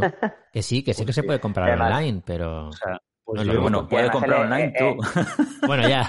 Ya, Cierto, el- cierto. Es que en el Canarias es que ya ni online. Ya, ya, ya. es verdad. El interés es mutuo por parte de los japoneses. También hay mucho mucho friki de Barcelona. El Claro. que le gusta España, enseguida te nombran Barcelona como, claro. Sí, como sí. referencia. Sí, sí, sí. Es fuera de verdad. ¿eh? España. Es verdad. Y, Sí, y sí. luego ya por último, para barrer un poco por casa, lo que estábamos hablando antes, eh, Valencia, tenemos nosotros en la calle Pelayo, que está justamente a la estación del norte, era como nuestro zona friki, Japan, Japantown, nuestro Japantown. nuestro Japantown de Valencia, pero sí que es verdad que cada vez está un poquito, bueno, se, se está cambiando, o sea, eh, sí que es verdad que han abierto muchos restaurantes de comida asiática, sobre japonesas pocas, porque la verdad que hay mucho sabu sabu de, Sí. de- o ramen chino o sabu sabu chino y restaurantes japoneses puros y tal no están allí Hot pot. pero sí que es verdad que es una zona bastante friki o lo era bastante friki Era, era, porque han cerrado Era. algunos comercios, ¿no? Que eran muy Y importantes. estaba- lo estamos hablando antes que había una tienda Mm. típica en Valencia que era Imágenes que era como el nuestro Norma Comics de, de Valencia que era una tienda histórica no desde los años 90 y Aqu- aquella me llevaron ustedes, ¿verdad? Sí, Una sí, pues, era hace muy una- viejita, con... Sí, ¿no? pues Ha cerrado. Y yo el otro día, ayer, justamente ayer, para hablar un poquito sobre este podcast, a ver qué tal estaba, y me la encontré que ya estaba cerrada permanentemente. Ah, qué pena. Pero bueno, ahí está el FNAC, está... Hay, hay varias tiendas ¿eh? de, de cómics y anime, o sea, que hay cositas en esa zona. Es cerca de la calle Pelayo, ahí también Sí. está... Futurama, ¿no? También por ahí. Sí. Sí, sí, está Futurama. Pero también, ahora, aguantando como... Sí, Eh, sí, ¿cómo se pero fíjate que así como en Barcelona o en otros sitios, quizás sí que está ahí más en auge o se mantienen, ¿no? Algunas tiendas aquí empiezan a cerrar, ¿eh? Eh, no sé, no sé qué está pasando. Pero, pero bueno, eh, es lo que hay. Es como que ahora se compra más online o en otras eh, tiendas más grandes o cadenas comerciales más conocidas. Y estas pequeñitas tiendas así como más de barrio, digamos, no, no lo tienen tan fácil. Pero bueno, pues nada, estaremos atentos a ver, a ver qué pasa. Y, oye, yo quería contaros sobre otro, un par de jardines más, eh, que son el, el de Buenos Aires y el de Pamplona. Eh, ¿Os acordáis, no? De la canción aquella del jardín del parque Amaya. Yamaguchi, Amaya. Bueno, pues... Mucha pues gente sí. situó el parque en ese momento, ¿eh? Totalmente. No, no, no éramos conscientes de Yo- esa conexión. Eh, Yo, vamos, nunca había pensado en ir a Pamplona y ahora quiero ir a Pamplona para visitar el Yo he parque. estado, yo he estado, pero no lo visité porque no sabía que estaba. Claro, pues mira, el parque Yamaguchi. He Y ido varias veces allí, tampoco... pues yo quiero ir ahora a verlo, sí, sí, sí, sí. Bueno, a verlo y allí a visitar Pamplona, vamos a tope. Y luego también está el de Buenos Aires, que ya hemos hablado y entrevistamos a, a su jefe de, de prensa, a Sergio Miyagi, que es el jardín japonés de, de Buenos Aires. Que si queréis escuchar esta entrevista lo tenéis en el décimo programa de la tercera temporada. Y si queréis ir a visitar este, este jardín, pues lo tenéis en la avenida Casares 3450. Un sitio muy chulo, un sitio, un jardín muy grande. Tienen restaurante, tienen también eh, plantas y árboles japoneses, tienen carpas koi, tienen una tienda de en, souvenirs. en Bueno, el de Buenos Aires, ¿no? O en el de Buenos Aires, sí, sí, sí, sí. Tú Eh, estuviste, ¿no? Creo, sí. ¿no? ¿Nos dijiste Sí, o no? sí, sí, tuve la, la- la suerte de ir eh, en el primer viaje que, que hicimos a Argentina y, y es un sitio muy chulo, la verdad. Vale la pena, ¿eh? Yo lo recomiendo. Es para estar ahí un par de horitas. ¿Volverás a, dar un, volver- ¿Volverás a dar un paseo por allí o qué? ¿Te dará tiempo? Pues no creo que dé tiempo. Si, si surge la posibilidad, eh, sí, sí, sí, sí, sí. De hecho, va a estar genial porque voy a poder conocer a, a Néstor en este viaje. Qué guay, Eh, Néstor Espada. Oh, el gran Sí, Néstor. señor, sí, señor. Queremos a- foto, ¿eh? Queremos foto de ese momento. Habrá Igual te foto. secuestra, Habrá no foto. deja volver. Le mando un gran, un gran saludo Bueno, desde si aquí. estás escuchando a principios de año, esperemos que te vaya todo muy bien, Sí, Néstor. señor. y, y- y, eh, siempre serás como nuestro, un miembro hon- de estos. Totalmente. como el que Honorífico. El honorífico, ¿no? Es como. Sí, Esto Hay que darle el, el pin de oro y brillante. Exactamente. Pero, pero, pero, pero O la fake. taza, la taza. Pero La David, taza del premio. David, pero, pero de bisutería, ¿no? Hombre, por supuesto. Hombre, si lo, visitas, Bueno. debería- si lo visitas, deberíamos hacer algún detallito, o sea, algo haremos, ¿no? ¿O qué? Me parece bien, Roberto. Hay que hablar de esto, pero que no se entere, que no se entere. Que está Claro, escuchándonos ya. ahora, Néstor. Sí, ya, que nos escuche, pero no sabe lo que le vamos a dar. Pero yo sé que le va a hacer ilusión. vale, vale, ok. Ahora ya le tienes que dar algo, ahora ya, ahora ya lo sabes. Ahora ya. Algo ahora le tienes ya. que llevar. Algo. Vale, vale, ok. Y bueno, y espera, no sé si lo. Es que, claro, al final llevamos ya tantos programas que yo ya no sé lo que hablamos y lo que no hablamos. ¿Hemos hablado alguna vez del Mazinger Z de Tarragona? Sí, sí, sí, sí. Sí, sí, sí. Lo llegamos a hablar. Es que yo Sí. sé que con vosotros sí que lo he comentado, pero ya no sé si en el podcast. Ah, yo diría que sí, yo diría que no sé cuándo, pero, pero sí que me suena que lo hemos Bueno, comentado. si, sí, si sí. no lo sabíais o no os acordabais, pues eso. Estamos hablando de que en Japón hay muchos Gundam, hay Bad Labor que van a hacer ahora y todo esto, pero es que en Tarragona hay un Mazinger Z escala casi 1-1. Sí, sí, o sea, Sí, o sea, ese que- espectacular. que Que re- recientemente le han dado un lado de cara también, Sí, sí, ¿no? Correcto. y- al, al Mazinger, sino que a la plaza donde estaba lo han hecho todo nuevo, o sea, han hecho una plaza nueva, Sí, eh, lo han pintado, o sea, eso sí que merece la pena visitarlo. pues como veis, es que en Barcelona, vamos, eh, Japón triunfa muchísimo. Sí, sí, sí. Imagínate el loco que, que haría eso en su día, Oh. madre mía. Oye, creo que Edu tenía también algo por ahí, ¿verdad? Sí. Pues em, realmente, mm, bueno, quería hablaros de Little Tokyo en Los Ángeles. Ah, es muy bien. un... También es famoso, ¿eh? Eh, Ahora hablan muy bien de, de ese Little Tokyo. Yo nunca he estado, pero cuéntanos. Sí, sí, sí. Pues eh, bueno, pues es un, es un barrio que se formó pues a inicios del siglo XX en la zona este de la ciudad, justo a la derecha de, de Skid Row. Eh, ¿Qué significa esto? Skid Row es un barrio bastante peligroso y tal, con lo cual ni se os ocurra ir andando a Little Tokyo. Coged un Uber y que os lleven. Vale. Porque como pasáis por Skid Row, Ok. os dejan en calzoncillos. Eh, nada, el barrio es pequeñito, es muy chulo, es muy bonito, tiene pues eso, cuatro o cinco calles, todo adornado, con sus cositas de Sakura y tal, sus tiendecitas. Luego tiene un, centro comercial que tiene un Daiso, tiene un restaurante asiático bastante grande. Luego tiene varios restaurantes, estuvimos nosotros allí en uno de ramen súper bueno. Y, poquito más, vamos, tiene, tiene un, el Museo de Arte de Little Tokyo y el Centro de Cultural de Little Tokyo.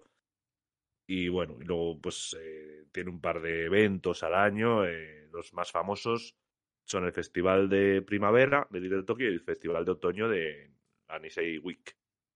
Y bueno, pues a mí ¿Y me gustó tienda, bastante. alguna tienda así friki que te llamara la atención y dijeras, wow, esto es una pasada? O... No, tío. No, el Daiso. El Daiso, que creo recordar. ¿Porque no la encontraste recordar- o porque no te la... O... o sea, porque no Eh, está no. o porque no te la encontraste? no. eh, porque no me la encontré. No, Ah, ya. yo simplemente, cuando estaba Claro. preparando el viaje a Los Ángeles, en Google Maps de repente vi que ponía Little Tokyo y dije, digo, pasamos aquí de cabeza. Claro, claro, no apretaré nada respecto a ese barrio.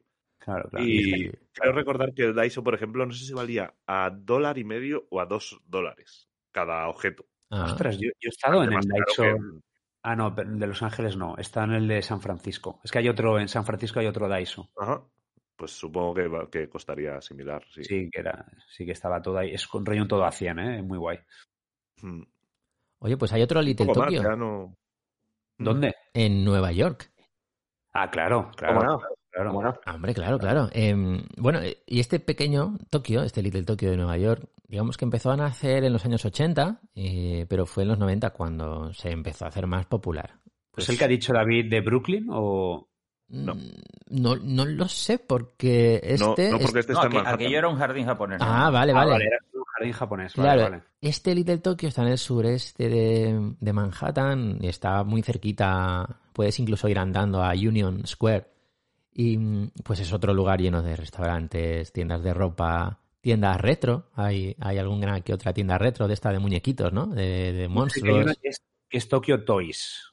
Pues sí, ahí pues igual es esa, esa la que, la que Eh, digo, puede Tokyo ser. Toys creo que es la tienda friki así japonesa de, pues eso, ahí Sufuis de los años 80, Eso, eso.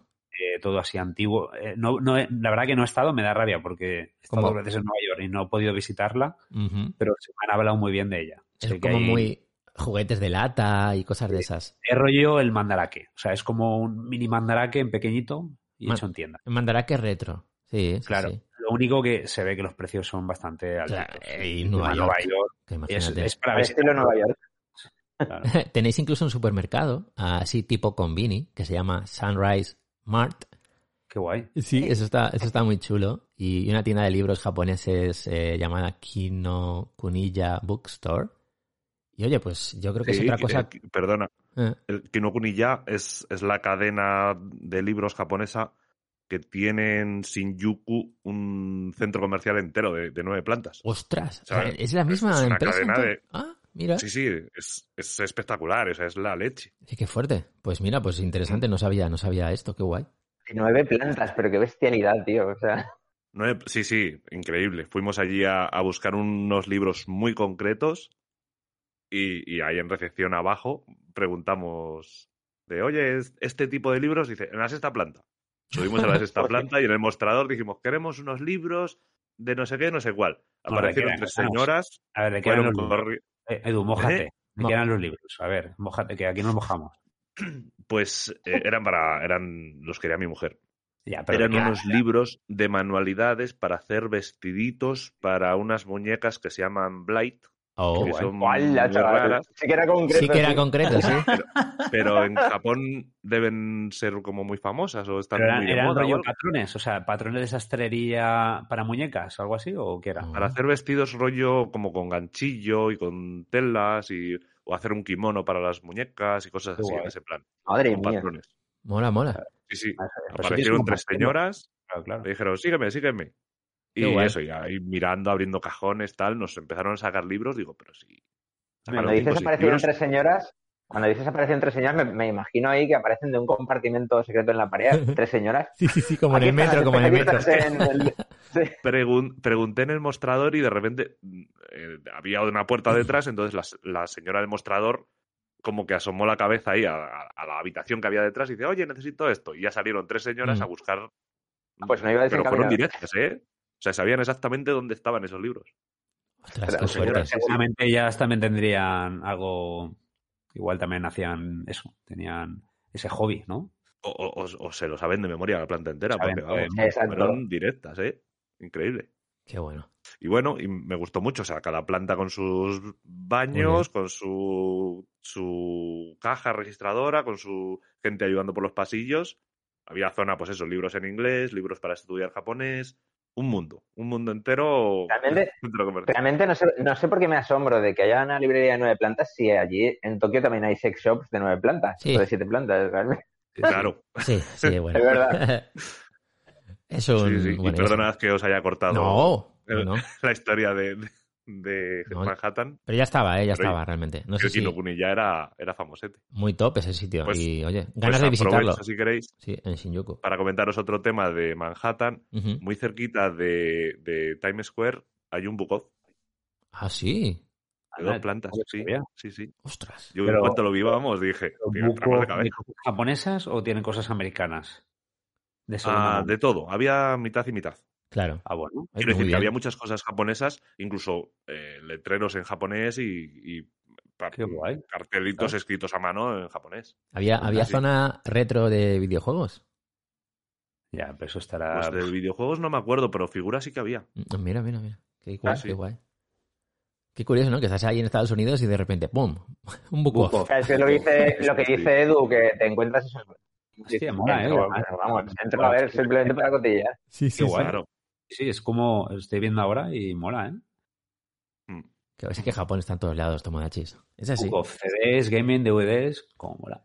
Es así. Y si Japón no podéis ir por alguna razón y o económicamente o lo que sea y hacéis un viaje a otra parte del mundo, pues sí, atentos porque seguro, Rinconcitos. seguro Siempre que hay exacto, pequeños rincones de por- Japón. Por cierto, no, no sé si lo comentaron antes de que yo llegara, pero Düsseldorf lo, lo nombraron. No, no, no, no. No, no, no. Oye, pues allí en esa ciudad alemana tienen un barrio japonés, está muy guay, porque tenía un- una gran población japonesa y demás, con muchas tiendecitas de, de comida japonesa, muchos izakayas, restaurantes de ramen, apunten el que vaya a ir por ahí, el Naniwa, espectacular, es como Mm. estar en Japón, Düsseldorf. la en ciudad. Düsseldorf. Vale, Exacto. está muy apuntado. recomendable, tiene su, su jardín japonés y demás, o sea que recomendable si se van a pegar un viajecito por Alemania. Ojo que, Que sí. se abre camino Japón, ¿eh? Se abre Sí, camino. sí. Estoy viendo que Ah, hay, hay otra también un jardín japonés ahí, ¿eh? Molaría un mapa del mundo eh, de Japón fuera de Japón, ¿sabes? O sea, todos los parques japoneses, tiendas japonesas, cafeterías Sí, japonesas. sí. O sea, que estuviera ahí todo señalado para, para el que le guste Oye, encontrar pues, Japón. Los destinos, des- destinos esenciales japoneses fuera de Japón, ¿no? Claro, claro. Es que, a ver, en el tema del COVID, muchos hemos tenido que sobrevivir pues yendo a Barcelona, yendo a, pues eso, a, a Manchester a un Medcafé allí, o sea. Mira, estoy... Sobrevivir. Qué vida más dura, ¿eh? Tener que ir a Manchester. Jolín, tío. Ah, pero, ya, me refiero que al final, pues eso, intentamos buscar Japón donde no lo hay. Estoy mirando. Sucedáneos de Japón. David se llama Little Tokyo también, eh, el de le Düsseldorf. llamar. Y, y viven más de 8.400 japoneses en, en, en Düsseldorf. Yo es que fui directo al Naniwa, o sea que tampoco vi mucho más, pero. Oye, qué guay. Qué, qué buena qué sitio más chulo estoy mirando. Eh, Little Tokyo, Düsseldorf. Miradlo porque os va, os va a sorprender. Muy guay, oye, muy bien. David, Eh, quien, no pueda, quien, no pueda, quien no pueda irse a vivir a Tokio, Mm. siempre está la opción de, de ir a vivir a un- uno de estos sitios. A un Little Tokyo, ¿no? Sí, sí. Claro. Pues sí. Muy bien, Tomodachis. Oye, pues nada, eh, creo que ha sido interesante. Yo creo que os ha gustado eh, esta, esta, esta sección diferente de Japonizados Viajeros, eh, en la que hemos viajado a Japón, pero no hemos ido a Japón, que también se puede hacer. Bueno, que lo dejen en comentarios, a ver si les gustan Claro. a los oyentes. Y luego, si sabéis alguna zona, algún- algo que hemos dicho que podéis complementarlo, pues sería genial que nos lo, Claro. nos lo dijerais. Sobre todo lo que está aquí cerquita, el rollo en Barcelona, en... ¿O cuál es Madrid. su rincón favorito, su rincón favorito de Japón fuera de Japón? Muy bien. Claro, Ese- Muy esa, bien. tien- esa tiendecita, ese restaurante, ese, lugar de sus ciudades donde van.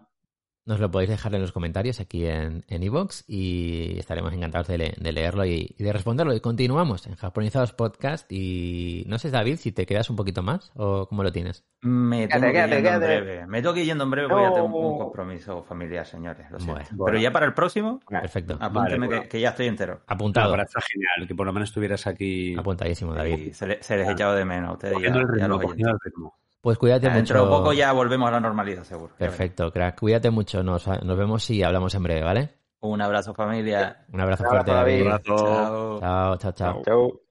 Eh, muy bien, pues eh, continuamos, continuamos y ahora ya vamos a Otakunizados a hablar de el 70 aniversario de Taito y de los Mini Z. ¿Qué serán?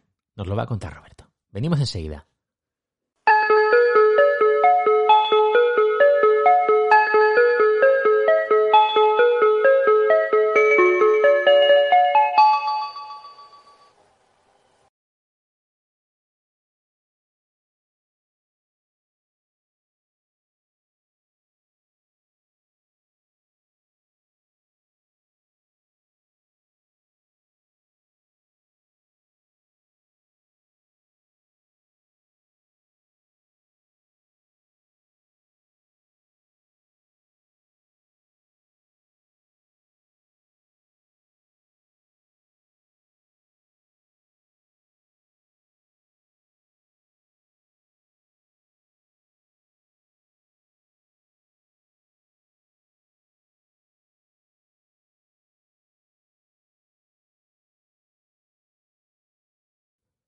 Bueno, pues aquí estamos en una nueva sección de Otakunizados. Ya sabéis de lo que vamos a hablar, de, de Taito y de los mini Z. Vamos a empezar hablando de, de Taito. ¿Quién no conoce a Taito? Hola, que levante la mano. ¿Alguien no la conoce?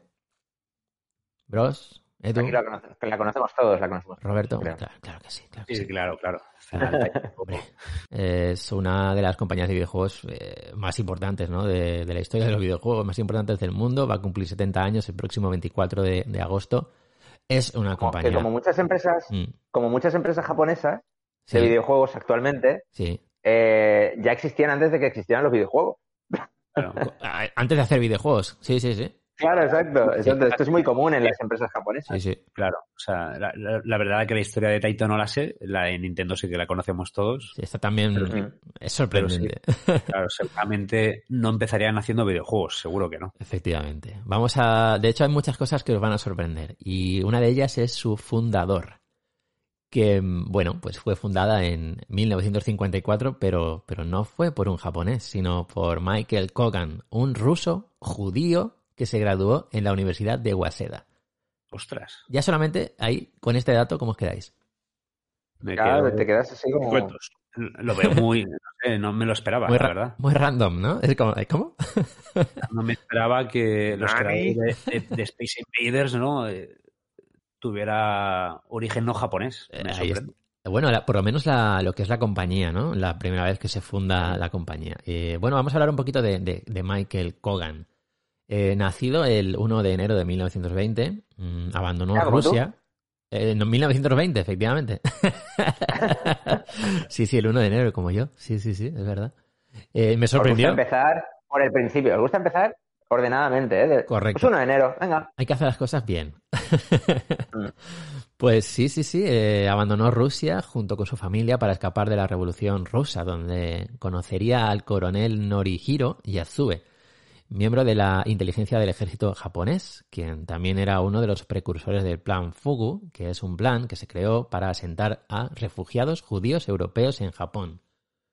Bueno, pues eh, Michael Kogan, tras estudiar en la Escuela de Economía de Waseda, se, se mudó a Tianjin en 1944 y posteriormente volvió a, Japón en 1950. Eh, se fue a vivir a Setagaya, en Tokio.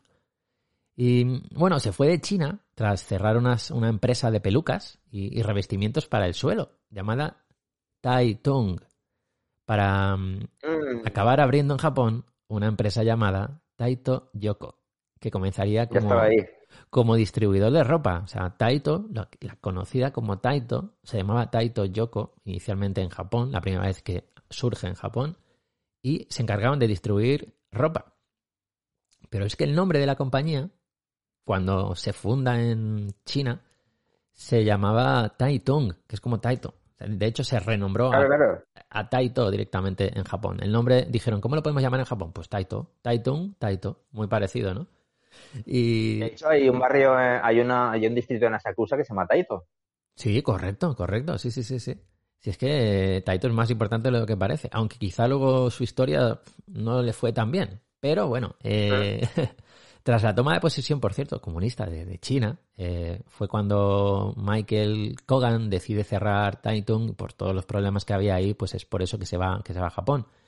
Y entonces dice, voy a continuar con mi trabajo, entonces funda la nueva empresa y es en agosto de, de 1953 cuando aparece Taito Trading Company, la que se convertiría en la actual Taito Corporation. Y en este caso se dedicaban a importar y distribuir vodka hasta 1955. Después del vodka eh, empezarían a trabajar con máquinas de vending y posteriormente con máquinas de discos de música. Esas máquinas clásicas que hemos visto en algunas películas, como por ejemplo creo que en Regreso al Futuro sale una máquina tradicional de estas de música de discos que metes el dinero y ves cómo el disco se mueve, ¡brum! te pone la música. ¿no? Pues, pues con eso, con eso, a, a eso se dedicaban. Nada mm, que ver con los videojuegos.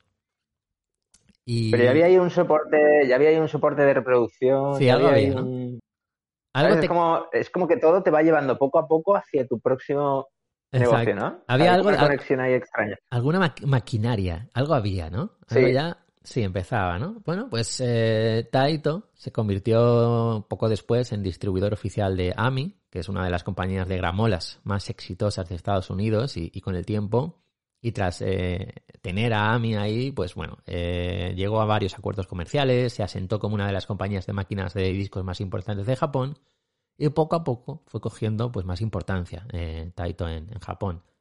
Y en los años 60 comenzó a fabricar los primeros juegos llamados EM, juegos Estaba electromecánicos ahí, estaba ahí. electromecánicos. Algo tipo pinball. Mm. Si veis las fotos que hay en el, en el guion, eh, si lo buscáis, Sí. Tomodachis, juegos electromecánicos de Taito, vais a ver como, como algo tipo pinball en el que, mm, según el diseño de la máquina, pues parece que sea fútbol, parece que sea baloncesto. De hecho, uno de los juegos más famosos es Crown Soccer Special, eh, seguido de Crown Basketball. Son unas máquinas muy, muy curiosas, ¿no? Eh, donde hay unos agujeros y donde, pues, si cae la pelota en ese agujero, como que se queda ahí, tienes que sacarla apretando un botón, salta la pelota. Y cuando es en el juego de baloncesto, eh, hay varios, varios agujeritos en la placa que hay ahí y eh, tú apretas y como que tiras desde esa posición, puedes pasar o tirar a la canasta, según la presión que hagas en el botón. Sí, sí, sí. Es como si dijéramos a modo recreativas, máquinas recreativas. Yo he visto, claro, a ver, supongo que Taito haría su versión, luego creo que Sega también tiene alguna versión parecida, porque al final entre todos se copiaban, o sea, al final Claro, claro. Claro. Máquinas hacían otras.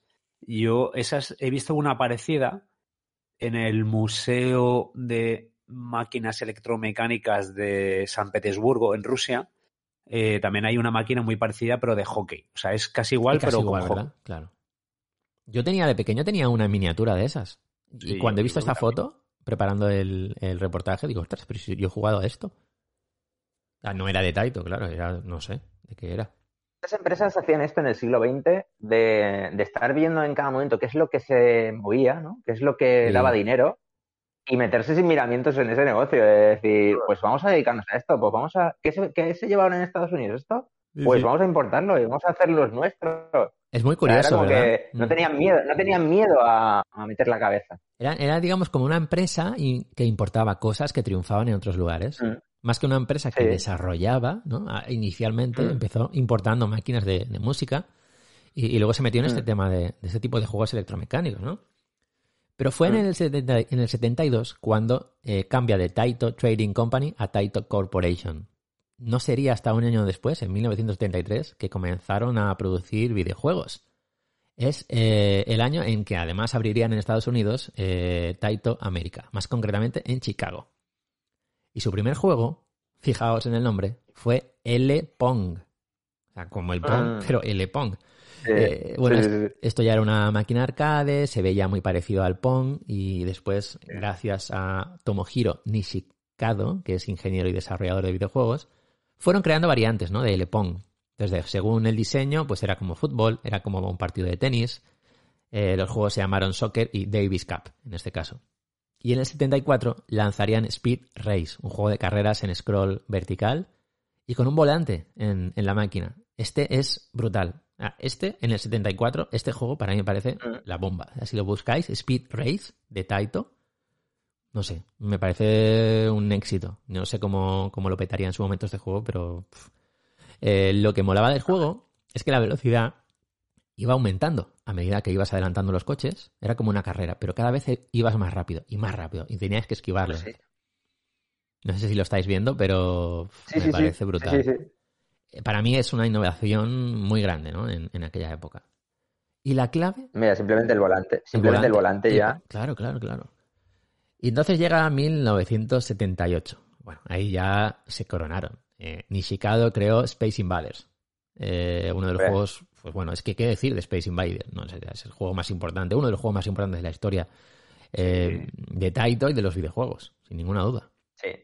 Y luego es que salieron millones de clones de Space Sí. Invaders. Sí, O sea, sí, sí, sí.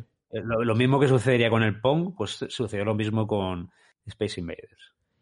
Y en el año 84, 1984, Michael Kogan, fundador de la compañía, eh, ruso, judío, que escapa de Rusia por bueno, los problemas que había en, ese país, eh, se fuga a Japón, crea la compañía en China, luego la vuelve a renombrar en Japón. Pues en el 84 fallece y es cuando Nishi, Nishikado, eh, el diseñador de Space Invaders y otros videojuegos, pues bueno, acabaría formando, acabaría siendo el presidente de la compañía. Fijaos, Por ¿no? eso tenemos nosotros nosotros tenemos esa imagen de Taito japonesa porque justo cuando nosotros empezamos a tener conciencia Claro. de, de lo que eran los videojuegos y demás, ya estaba metida de lleno en el, Claro. en, en- en el japonés. Exacto, exacto. Ya no estaba su fundador, eh, ya Ujú. estaba Taito Japón, digamos, mm, eh, con, con Space Invaders, creado por un desarrollador japonés. Y como que Kogan quedó un poco en el olvido, ¿no? Pues yo creo que es importante Claro. eh, contarlo hoy y, y que se sepa la historia de este señor, porque parece que ha sido muy importante en el mundo de los videojuegos en el mundo. Sí, sí. Y simplemente por destacar algunos juegos, para mí Taito ha sido muy importante. Eh, el mejor juego, o dos de los mejores juegos que más he disfrutado en mi vida de, de jugón, digamos, son Bubble. Bubble, Bubble, ¿cómo se dice? Bubble Bubble. Yo siempre he dicho Bubble Bubble. El, el buble, buble siempre. Eh, la vida. exacto. El de, los, el de los dragoncitos que tiraban bolitas por la boca y atrapaban Sí, a los sí. enemigos, ¿no? Que era un juego de muchas ¿Dragoncitos fases. o dinosaurios? Ojo, ¿dragoncitos o dinosaurios? Dragonsaurios. Mm. no, no sé. Y otro juego muy importante también para mí es New Zealand Story, de New Zealand Story. El, el juego de. Bueno, el pollito que no es un pollito, que es otro tipo de ave. eh, amarillita, ¿no? Que vas con un arco y flechas. Muy chulo, muy chulo, muy chulo. Y luego otro que llegó mucho más tarde, pero Mm. que igualmente fue un vicio y fue pues como un renacer de Taito, el Busta Move, Buah, que sí, tenía sí. como protagonistas a los mismos dragoncitos, Sí, sí, sí, pero la dinámica y la, y la esto era totalmente diferente. El tema de las burbujas de, de ir. Basta Move, que antes se llamaba Puzzle Bubble, ¿no? No sé si luego lo cambiaron a Basta Move, pero vamos, sí, juegazo, juegazo. Sin ninguna duda. O el Arcanoid, que yo lo jugué mucho en Nintendo, bueno, en la copia de Nintendo, de la NASA.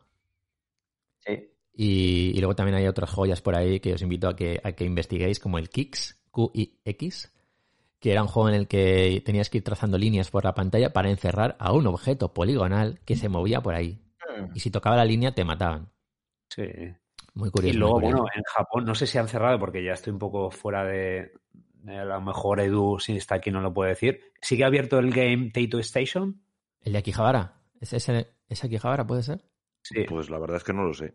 Sí que estuve en Akihabara este último viaje, pero, Yo diría que sí. pero no me fijé. Diría que sí porque No no he visto ninguna noticia que diga que, eso hace, que ese sitio ha cerrado. Entonces, cerrado. ¿Cómo Porque así? ellos ahí sí que tienen recreativas originales, antiguas, Sí, sí. de Taito, sobre todo mucho Martamarcianos, de los Darius, creo que hay varios ahí, la original, o sea, Buah, ojalá continúe. Sí. Y tengo una curiosidad más. Eh, ¿Sabéis que Taito quiso meterse en el mundo de las consolas? O sea, me suena de algo, sí. Sí, sí, sí. Ojo al nombre de la consola. Bueno, en 1992 eh, Taito anuncia una consola llamada Wow Wow. Como, pues eso no wow, como que espectacular es, wow. Bueno, pues em, Wow, sí, wow, sí, wow. Roberto. En 1992 la anuncian y anuncian que va a tener un lector de CD, que va a ser brutal, que iba a tener conexión a internet para descargar ¿Qué año has juegos. dicho, eh? ¿Qué año? ¿Eh? 92, 1992. Vale, o sea, estamos hablando de 92. La Saturn ya estaría por ahí. Por ahí, por ahí. salido. Por ahí, por ahí. Pues bueno, no, bueno, algo- Saturn estaría en desarrollo, estaría. O desarrollo. A lo mejor, no, la PC ya en CD sí que estaría ya. La... algo- Mm. ah, vale. Saturn igual no. Ah, me suena que No. Saturn es de 94. Sí, puede ser. O 95. 95 o 96. Sí, sí, sí, de Pero mayo. estaría en desarrollo. Pero Ah, ya bueno. el, lo del C- el CD ya estaba estaban intentando meter el CD como fuera ya Sí, en, en las sí. nuevas consolas. Las primeras fueron las de. O sea, PC Engine fueron la primera que metió el CD, pero bueno, ya estuvieron ahí. Luego el Mega CD de Mega Drive, que lo metieron viendo el ahí, tío, eh, ojo, eh, eh, mola, eh, la consola. ¿Estás viendo la, la de, la de Taito? Sí, tío, Que se eh, levanta. parece mucho a la Play 3. O sea, es Ah, un rollo. Correcto, sí, sí, se parece mucho. Es un rollo Play 3. O bueno, la PC Engine Duo también tiene un aire así, pero está con eso metalizado. Sí, sí, está muy, está bien, ¿eh? Realmente está bien. No sé qué pasó, la verdad. No sé por qué no llegó a, a lanzarse al mercado. Creo que em- empezaron a tener problemas económicos. Totalmente, tío. Pero, pero no, no llegó, no llegó a lanzarse al mercado nipón, no, no llegó a. ¿Qué otro tipo? No se llegó a. No. Una pena, una pena, una pena. Y bueno, y a partir de ahí, pues Taito pues empezó a ir un poquito hacia abajo, ¿no? Eh, en, 2000 en 2005, recordad que Square Enix la, compra. Adquirió 247.900 acciones eh, de Taito por valor de 45 billones de yens, lo que equivale al 93.7% de Taito. Entonces, vamos, se hizo prácticamente dueña de, la compañía. Y ahora mismo Taito forma parte de Square Enix desarrollando algún que otro juego. No muchos tampoco, eh, pero bueno, ahí, Ahí sigue. sigue. ahí sigue dentro de Square Enix. Entonces es prácticamente como que está a punto de desaparecer, ¿no? Eh, la historia de Taito es curiosa, es curiosa. Pero ha sido muy importante en, en el mundo del videojuego y, y- y ojalá siga ese centro, ese Taito Station que está por ahí, creo que en Akihabara. Creo que hay otro Taito Hei, es que ya, joder, macho, estoy... Taito Hei, ¿os suena? También en Me Akihabara. suena, me suena, sí. Sí que me suena. Ese sí sí. que es más. Ese es. O sea, el, el otro es como más mainstream. Está hay muchas máquinas de gancho. Es como más. un poquito más abierto a todos los públicos. Sí, Pero luego hay otro que es el Taito Hei, que este ya es para puretas. O sea, ese sí que está lleno de. Pues- Y porque Taito tiene, dentro de las candies japonesas, que son estas recreativas japonesas, eh, tienen lo que se llama la mejor versión de estas candies, que son las Egret ajá. sobre todo la Egret 2 y la Egret 3, eh, que para el mundo de las candies es lo top de lo top. Porque son pantallas. una- Hay una versión mini, puede ser, por ahí. Sí, sacaron, sacaron, sí. Claro. Igual que sacaron la. Astro City de Sega eh, hace un año un- o dos años, ellos también sacaron su versión de la Egret Mini. Incluso Eh, le puedes meter, le, le puedes cambiar la posición de la pantalla o algo así. la original, la Egret 2 o la Egret 3, era muy fácil de rotar la pantalla. Y se puede Entonces, por conectar eso. a la tele, ¿no? También. No, no- ah, bueno, la dices la Sí. Egret Mini. Sí, claro, supongo que sí. Se podrá conectar para. Incluso sacaron algún mando así rollo arcade. Bastante verdad, chulo. está, está muy chula. Sí, sí, sí, sí, sí. A ver, yo me la quería pillar entonces, pero al final, mira, ya tengo tantas friquerías que al final ya no sabes ni dónde meterlas. Ojo, 200 euros, ¿eh? Sí, sí. Sí, sí. Ah, Pues. Vale, vale. Igual, igual un poco menos, ¿eh? igual en yenes, igual un poco. sí, en Japón igual es más barata. Claro. Es que ya hemos pasado de las consolas mini a las recreativas mini. Sí, sí, Ah. el Hei, o sea, es como la cuna de. O sea, o sea, el que le gusten los matamarcianos, los Zooms y todo esto, eh, los Daimakus y todo. Sí. O sea, ahí es una cuna, o sea, ahí está. Son máquinas y máquinas de calidad. Además, están todas súper calibradas, los, botones eh, van perfectos. Las Qué sensaciones serán las mismas, ¿no? Que cuando jugabas Sí, no, en- no, no. Con, los, con los botones, las palancas. Estoy. O sea, yo tengo, tengo un gran amigo que es muy enamorado del Tokyo Hei y siempre que va a Japón, bueno, está enfermo ahí. Es como que él le dejan ahí. Peregrinaje, ¿no? El templo. No, peregrinaje. Es el templo junto con Mikado Japón, el Tokyo Hei son como la cuna del, del vicio. Qué guay. Oye, muy chula, ¿eh? La Egret Mini esta. Estoy viéndola, no me acordaba. Sí, la vi a, a principios del año pasado. Es cuando salió. Sí, yo la vi, la verdad que me hizo gracia, Sí. pero pff, que dices, ¿dónde la meto? ¿Sabes? Y es que ya... Claro. Sí, sí, sí, sí. No, ti- Tienes que hacer una habitación así, un poco de museo de, de videojuegos. no, tengo un- habría que comprarse un local, creo ya. Eh, ya, ya, ya. bueno, pues oye, Ojo, espero eh, que. Ojo, ¿eh? Coffee, coffee, chicos, eh, familia, apoyarnos y, y- y- y os prometemos que buscamos un local y lo llenamos de fricadas. Venga, va, ya sabéis, coffee, japonizados, coffee, guion, ¿cómo era? No sé. Japonizados coffee y ahí sale. bueno, oye, que eso, que espero que os haya gustado la historia de, de Taito, que creo que ha sido muy interesante. Y Sí. vamos acabando porque nos queda una sección, que es la, la nueva que, que hemos preparado, que es Tomodachis Nipones. Y... No, espera. ¿Qué pasa? ¿Qué pasa? Ah, perdón, perdón, perdón, Roberto, perdón. Estamos aún en Perdón. acunizados. Sí, sí, sí, seguimos en autoconizados. Soy pesado, pero me tienes que aguantar un Que, poquito. que no, que no, los mini Z. Sí, sí, sí, sí. Bueno, eh, creo que habl- hablamos en un anterior podcast acerca de, de los Tamilla. ¿Os acordáis que hablamos de estos coches de Tamilla? Que De las réplicas, las maquetas. no, no, no, más que maquetas, eh, los, los Mini 4WD, ¿os suena? Sí, sí, sí, sí. Bueno, en Japón, bueno, vamos a hacer un poquito de orígenes, que eso siempre os gusta. Vale.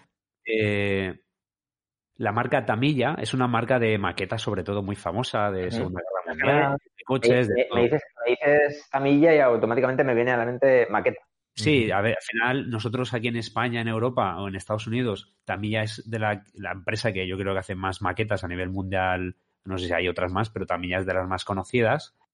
Pero en Japón, Tamiya, en el año 82, creó, no sé si fue antes, pero por esa época, creó lo que se llama el Mini 4WD. Sí, lo estoy viendo, estoy viendo ¿Qué fotos. es eso? ¿Os suenan unas, unos dibujos que creo que echaban en Telecinco? No sé si eran en Telecinco, en la, en la 1 o la 2, que se llama Let's Go. A ver. ¿Os suena algo? Buscarlo. Anime Let's Go. Let's go anime. A ver. Sí, a ver si os gusta, a ver si os suena. Yo creo que esto lo hemos hablado ya, Uy, ¿no? sí. ¿O no? No sé si hemos hablado de esto, pero. Uy, sí, sí, sí. Me suena muchísimo, tío. Sí. ¿vale? Eran unos divujos que eran, creo que eran dos protagonistas, ¿vale? Que tenían cada uno su coche, llaman cada uno su Tamiya Mini 4V, del- U- V, ojo, perdón, la dislexia, 4WD, y los ponían en un circuito, o sea, es- los, estos coches son motorizados y no tienen ningún Ajá. tipo de mando a distancia de control. O sea, tú los pones en un circuito y ellos solo, depende cómo hayas hecho la configuración de las suspensiones, de, Ah, vale. Sí, sí. Bueno, sabes que en un Yakuza, creo que el Yakuza 0, uno de los minijuegos Correcto. es oh, En el Yakuza 1, en el Yakuza 1. el Justo. Yakuza 1, eso es, ¿vale? Que Hay un minijuego, hay un minijuego en el que te puedes tirar horas y horas, simplemente con ese, con ese minijuego, y configurar tu coche, comprarle piezas, pues hacerlo yo competir en pistas diferentes. por jugar a este juego, mira lo que te digo. Ya ves. Oye, me recuerda Mm. mucho a Bola de Dan, eh, los personajes. Sí, sí, Sí, yo creo sí. que igual, igual es hasta el mismo Todo el dibujante. estilo. No lo he investigado, pero está posible, porque es de aquella época. Pues nada, entonces esto lo petó mucho en Japón, ¿vale? O sea, a día de hoy incluso hay muchas competiciones que yo, uno de mis sueños de cuando vuelva a Japón es ir a, a algún circuito, ir a la tienda oficial de Tamilla, para, porque yo tengo varios en casa, o sea, sin montar, soy un poco perezoso, porque... De hecho, no- en no- el, de hecho, en el propio juego de Yakuza, esto Sí. te lo presentan en un, en un local en la calle. O sea, tú entras y es un local enorme en el que está montado pues, la tienda oficial, el circuito, eh, el podio para la celebración. O sea, es todo como muy... Claro, en Tokio está la tienda oficial de Tamiya, que es espectacular, que está llena pues, de maquetas, de estos coches sobre todo, y luego hay un circuito de, de cinco líneas, creo que son de cinco o de cuatro, donde hacen competiciones. ¿Vale? Entonces tú llegas allí con tu coche desde casa preparado, porque lo que, lo que mola de estas carreras es que cada, cada campeonato modifican los circuitos para que no se repitan. Entonces tú más o menos estudias cómo va a ser el circuito y adaptas tu coche a la carrera, pero sin probarlo antes. Estoy, viéndolo- estoy viendo un vídeo. Está muy guay. Van a pilas. Sí, está guay. Los, los- los típicos Tamilla, los mini 4WD, ¿vale? Pero esto no es lo que vamos a hablar hoy. Eso es solo para ponernos un poquito en situación de lo que Vale. podéis encontrar en Japón, ¿vale? Vale. Entonces, eh, pues nada, esto salió en el año 82, ¿vale? Y fueron pasando los años, esto fue muy popular, muchos niños y adultos eh, les encanta porque al final puedes jugar con el base set, que es el coche que ya viene en la caja, pero la gracia está en modificarlos. Aquí es donde realmente Claro. está lo que Mm. decías en el juego del Yakuza, que está en pues Mm. comprarle nuevos amortiguadores, nuevos motores. Luego sí que es verdad que para estas competiciones eh, hay unas reglas, unas reglas que decir, pues que tienes que utilizar el motor de competición, o sea, no puedes meter otro diferente. O tienes que Hay utilizar regulación. neumáticos, claro, hay una, re- una regulación, porque si no, claro, sería un poco injusto. Claro. Si no, eh, el que tenga Al final es como, es como las competiciones reales de motor. En Fórmula Exacto. 1 tú tienes ciertos parámetros que puedes variar, eso pero es. tienes que cumplir un reglamento. Eso es, unas medidas, además, es muy Mm. chulo. Si podéis investigar un poquito sobre esto, os gustará. ¿Vale? Y nada, entonces, esto fue en el año 82. Y luego hay otra marca de, también de maquetas y de, y de coches, que es la, la marca Kyosho. No sé si la conocéis. No. ¿Os suena? Mm. No, esta no, esta no. Bueno, es menos conocida, pero también es bastante famosa en Japón. ¿Vale? Pues nada, dado el éxito de los, eh, los Tamiya, pues Kyosho eh, le dio un poquito la vuelta. Porque claro, tú al final estos son circuitos que ya están hechos, tú pones el coche y el coche va solo. Entonces dijo Kyosho, vale, nosotros vamos a hacer algo muy parecido, o sea, con una escala muy parecida, que es la escala 1.28, si los mini Tamiya son 1.27 o 20 y algo, estos también es muy parecida la, la escala. Pero estos sí que tienen una como un mando de control. Mm. ¿Vale? Entonces, esto ya es más la habilidad del, del que los pilota. Sí, porque. Esto se llama minicetas, Minicetas, ¿vale? Se llaman así. Los minicetas. Esto eh, salió en el año. A ver qué año salió. En el año 99. Es bastante más actual porque, claro, lleva, lleva tema, tema de servos, lleva mucha tecnología. O sea que esto es más, mucho más actual. Y nada, Sí. entonces esto salió en Japón y claro, también como todo en Japón, eh, todo lo que sea rollo coleccionismo y, y todo dedicación lo petó a fuego. Y los tres primeros coches que salieron en el año 99 fueron el Subaru WRC, el, de- el típico de rallies, el Ah. Mitsubishi Lancer Evo, el número Mm. 6, y el Nissan Ah. Skyline GTR. Esos fueron los tres primeros coches que sacaron con los Mini Z, claro. Tres coches de culto en Japón. O sea, esto es como... Claro. la, Sí, la sí. cuna de... No, bueno. Nada puede fallar. No, no se deja claro. nada a la improvisación. Solo le falló, eh, solo le faltó el Toyota, el AE88. Mirad el vídeo que se pasa por WhatsApp mientras habla Roberto. Vale. que está muy Y guay. nada, entonces, claro, eh, empezaron a sacar estos coches, lo mismo. eh, empezaron a sacar piezas y partes para que la gente se pudiera customizar estos coches y empezaron a hacer también competiciones. ¿Vale? Claro, eh, se dieron cuenta de que estos coches eh, habían como dos variantes. Estaban los coches que iban muy rápido, o sea, que al final es rollo Fórmula 1, que es optimizar el coche, la aerodinámica, para intentar hacer vueltas más rápidas. Y luego con el tiempo salió otra vertiente, que salió la vertiente de hacer drift. Sabéis que a los japoneses les flipa el drift. Sí, sí, sí. Drift es el derrapar, o sea, el, el derrapar. Pues nada, entonces los Mini Z sacaron una versión de coches de derrapes. Eso es lo que mola. Esos son los vídeos que estoy viendo y Claro. estoy flipando. Claro, y entonces yo eso lo conocí ya hace, pues hace ya tiempo, la verdad que voy, voy investigando y tal, pero digo, va, esto no sé, ¿para qué yo quiero este coche? Si, ¿Dónde voy a correr? Pues nada, estas navidades no sabía qué fricada comprarme y al final cayó un Mini Z. Ha caído. Ahí Cayó. Y claro, como a mí me gusta más el, el disfrutar, porque tampoco soy una persona que va a ir a competiciones, rollo, a ver qué, quién va a hacer el tiempo más, más rápido en un circuito, pues yo me pillé la versión de Drift.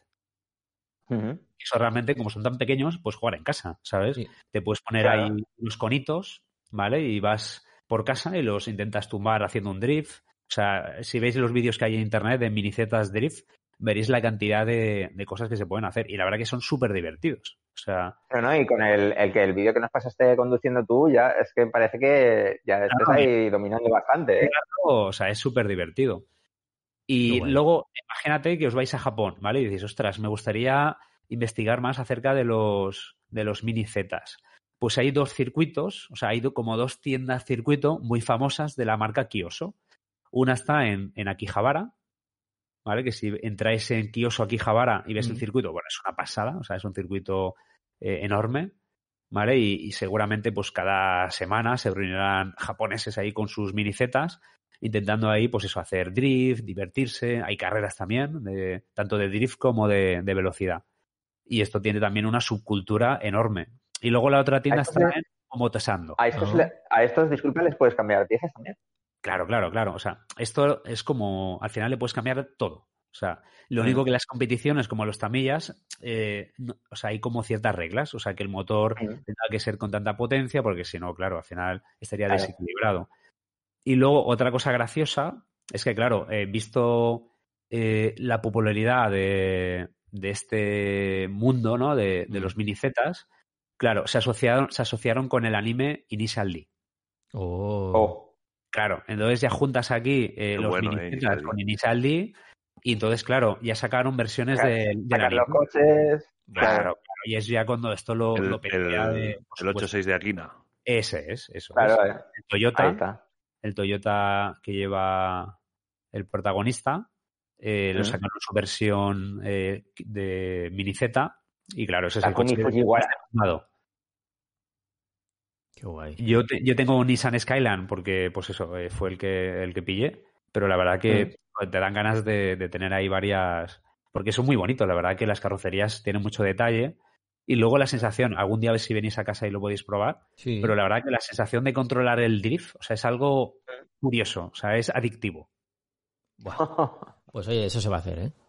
Yo me pongo ahí conitos y de verdad se me pasa ahí un rato y digo, madre mía, llevo aquí no sé cuánto. Pero o una, sea, una tarde de esta semana puede ser, por como si fuera un crío, igual. O sea, yo soy como un niño pequeño, igual. Atención. Además, ese, el, el, el, el- me fijé que en el sonido del derrapar sobre el suelo es como Sí, sí. muy, joder, es muy natural. Sí, sí, sí. Oye, pues eh, muy interesante. ¿eh? Tenemos que hacer eso, Roberto. Cuando queráis. Y nada, era solo, pues eso, curiosas que hay en Japón, que la cantidad de hobbies y. Es que Japón es inmenso, o sea, la verdad que. Y qué curiosidad, ¿no? Que, que esta gente, ¿no? Saca esto y luego lo exportan a, a todo el mundo. Bueno, solo para terminar. eh, en Estados Unidos, eh, a- enseguida que vieron la popularidad de esto, lo adoptaron. Y en Estados Unidos hacen una. Hacen una carrera también súper famosa de minicetas Oh, hacen como un campeonato también. Y, y en muchos sitios de Estados Unidos hay circuitos. O sea, yo cuando estuve en mi, este verano que estuvimos en Estados Unidos, la verdad que vi en el mapa de eh, circuitos mini Z y hay un montón. O sea, está lleno. Oye, O sea, pues el próximo viaje te llevarás el tuyo. Eh, a ver, me gustaría, la verdad. O sea, cuando le haya cambiado alguna pieza, lo haya mejorado. Te vemos, te vemos yendo, no, que tengo que ir a una tienda en Akihabara para comprarle unos amortiguadores nuevos que solo venden aquí. Exactamente. Y que- Va a ser ese rollo. Y entiendo que le puedes poner más o menos peso delante o detrás, ¿no? Para... Claro, claro, sí, sí, al final para ir probando. A ver, sí que es verdad que creo que en Valencia hay una hay un circuito de minicetas. Oh, Había una asociación de minicetas. Sí, sí, es, es que la verdad que es más famoso de lo que, de lo que pensamos. Y la verdad que hay mucho, hay mucha afición a nivel Europa. Sabéis que aquí el mundo del motor sport le gusta a mucha gente. Y aquí en Valencia, lo, lo que no sé si sigue abierto, quiero a ver si con- ahora después de Navidad, ahora que tenemos un poquito más de tiempo, me gustaría contactar con ellos, a ver si, si puedo ir allí al circuito, llevar mi coche y, claro. porque al final, a ver, yo en casa eh, tampoco juego mucho porque los vecinos creo me van a matar. Hace mucho ruido. a, a ver, hace ruido, la verdad. Ya Vale, vale. Sí, sí, sí. Y el, Es que parece y el mentira, roce ahí pero- derramando. pero el coche, eh, Claro, yo no, no- no juego mucho porque me da cosa que los vecinos me, me- me digan cualquier cosa, Mm. porque al final, eh, pues eso, hay que tener un poquito de educación. Pero sí que me molaría un circuito y estar allí hasta revent o sea, hasta que diga, "Mira, ya no puedo más. Estoy aquí una hora entera o dos horas jugando ya intentando ahí mejorar el tiempo, hacer buenos derrapes, es- no sé. ¿Este va con, Igual- ba- va, con, ba- va con batería o va con pilas? Sí, a ver, eh, esto va con pilas, o sea, ellos Mm. tienen sus propias pilas recargables y además hasta, ya sabéis que los japoneses para esto son una locura. O sea, ellos venden, que yo no lo tengo, yo le puso pilas de estas normalitas, eh, pero sí que es verdad que ellos venden unas baterías de más calidad y un aparato que te dice el, el momento pico de la batería, o sea, dónde está el- su momento de más potencia. Oh, Ahí, Porque, aprovecharlo ahí. porque la gente que hace carreras, claro, al final es muy importante que la batería esté Claro, totalmente claro. eh, en su óptima potencia. Claro, claro, claro. Estaría desequilibrado. Y, y- y no que sea nueva significa que en el momento que pones la pila sea su mejor No. momento. Claro, claro, es que las baterías, como sabéis, eh, no, o sea, es importante que tenga ya algún ciclo de carga para que esté en su momento más óptimo. Entonces venden un aparatito que tú pones la, pila, la cargas y te dice la gráfica eh, dónde vas a tener sus momentos más picos. Entonces yo supongo que eso estará también reglado. En las Claro, claro, claro, seguro. Ostras. Muy bien, muy bien, Sí, muy chulo. Vaya mundo, ¿eh? Ahí por ahí. Me, me he quedado con ganas de jugar, ¿eh? Sí, sí, sí, sí. Sí, sí, está, está muy divertido, la verdad. A ver si puedo contactar de alguna forma con el circuito y nos vamos allí a probarlo. Venga, va. Una Muy excursión. bien, muy bien, Roberto. Oye, muy guay, pues eh, eso hay que hacerlo, ¿eh? Sí, señor.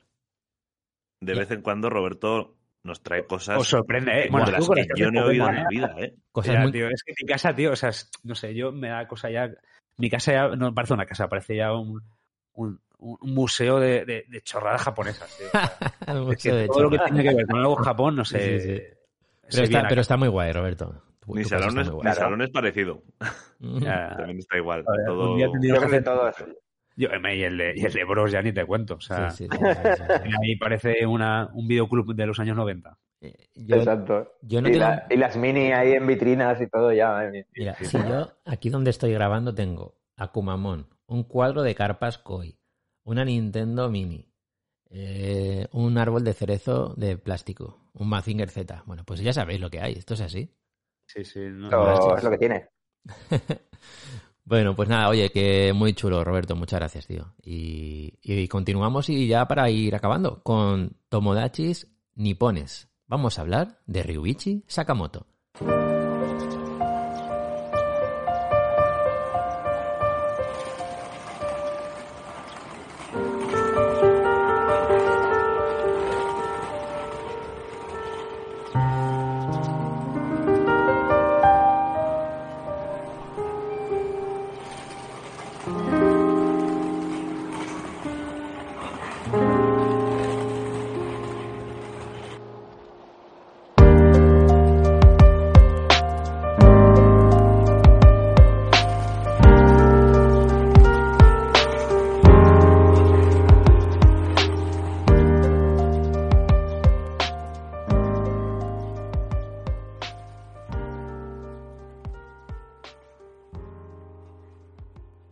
Pues eh, Tomodachi Nippones, nueva sección que, bueno, que igual viene en más ocasio- ocasiones esta sección que, que ha surgido pues para hablar de personajes japoneses importantes en, en muchos aspectos y hoy eh, ha llegado el momento de inaugurarla hablando de Ryuichi Sakamoto, pues alguien muy importante.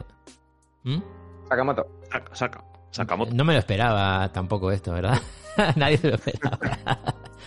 Bueno, el señor Ryuichi eh, es uno de los compositores más importantes eh, de la música japonesa. Compositor, eh, productor, escritor, músico, cantante, pianista, actor, activista. Bueno, hace muchas cosas. ¿Y por qué surge hablar de, él hoy? Bueno, pues surge a raíz de un, un tema mm, de- del grupo de Telegram que, creo para hablar de música, la creé para que la gente hable de música, sus canciones favoritas y demás. Y eh, pues esta canción mm, es como, no sé, me encanta, es una de mis canciones favoritas y la recomendé. Entonces, ah, simplemente al yo pegarla ahí y recomendarla a la gente, eh, me apeteció hablar de, de Sakamoto y saber un poquito más de su vida, de su historia y, el, y bueno, pues eh, hablarlo, contarlo aquí a todo el mundo porque creo que vale la pena saber un poquito más de, de Sakamoto y, y de, su- de este temazo que, es tan importante. Eh, un temazo que, que quiero que escuchéis y, y que bueno, va a sonar ahora un ratito y luego, luego comentamos esta canción y, y la peli. Os la dejo ahí.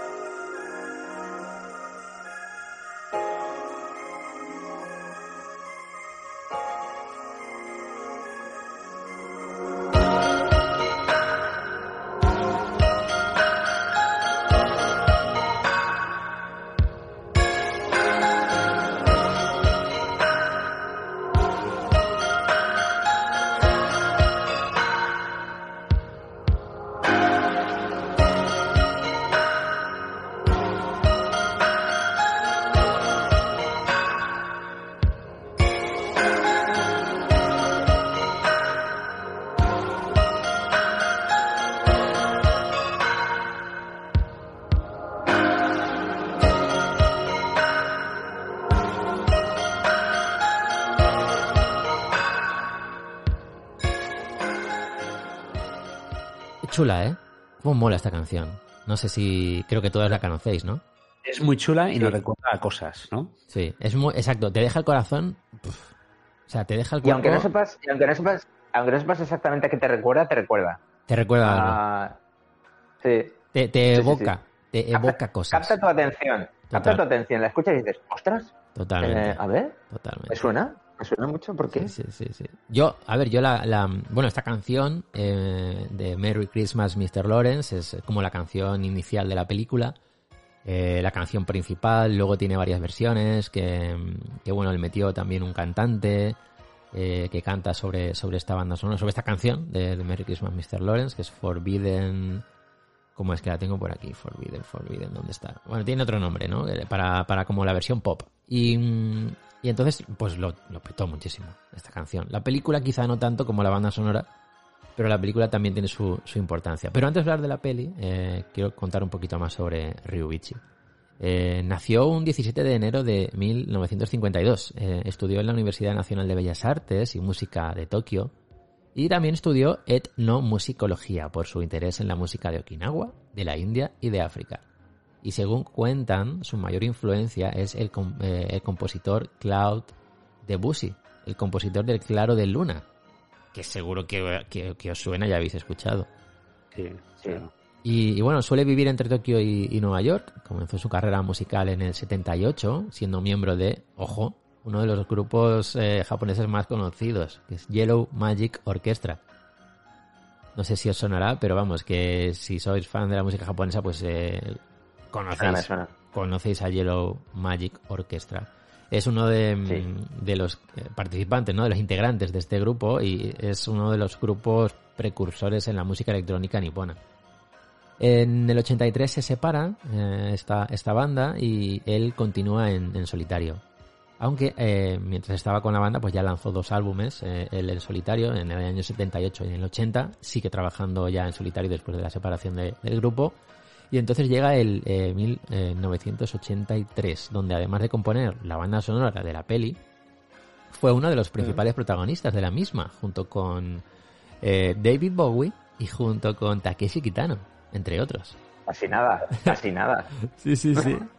La, eh, mira, Pero yo... es que lo más fuerte, ¿Mm? lo más fuerte es que cuando yo escuché esta canción por primera vez en, pues, Sí. en Spotify de manera fortuita, o sea, porque tenía puesta la reproducción eh, aleatoria, Sí, sí. Eh, pues vi que la, la canción se llamaba así, empecé a investigar, vi que había una película que se llamaba así porque yo no la conocía tampoco, la película. Ajá. Empecé a ver que este hombre era el que la protagonizaba, el que había hecho compuesto la canción, que además salía David Bowie, que Sí, salía sí. Takeshi Kitano y fue como, Eh. pero, pero, pero, vamos a ver, ¿pero qué es esto? Era todo cosas que no dejaban de sorprender, ¿no? Yo- a mí me pasó lo mismo cuando Sí. estaba investigando. Sí, sí, sí. Y además me lo pusieron a huevo porque la peli está en Prime Video. Hombre, O sea, muy bien. podéis ver. Muy bien, muy bien. Perfecto, perfecto. Oye, mira, a ver qué te parece. ¿Merece la pena la peli? Eso, eso, eso. La peli es un poco espesa, también, si os digo la verdad, es un poco... No es para Es- todos los públicos. Ese es. eh, vale, vale, vale. Yo no, lo, yo no la he visto, ¿eh? Pero no, quizá lo que cuenta la peli es muy impactante, ¿no? Para cuando se hizo, Sí, ¿verdad? sí.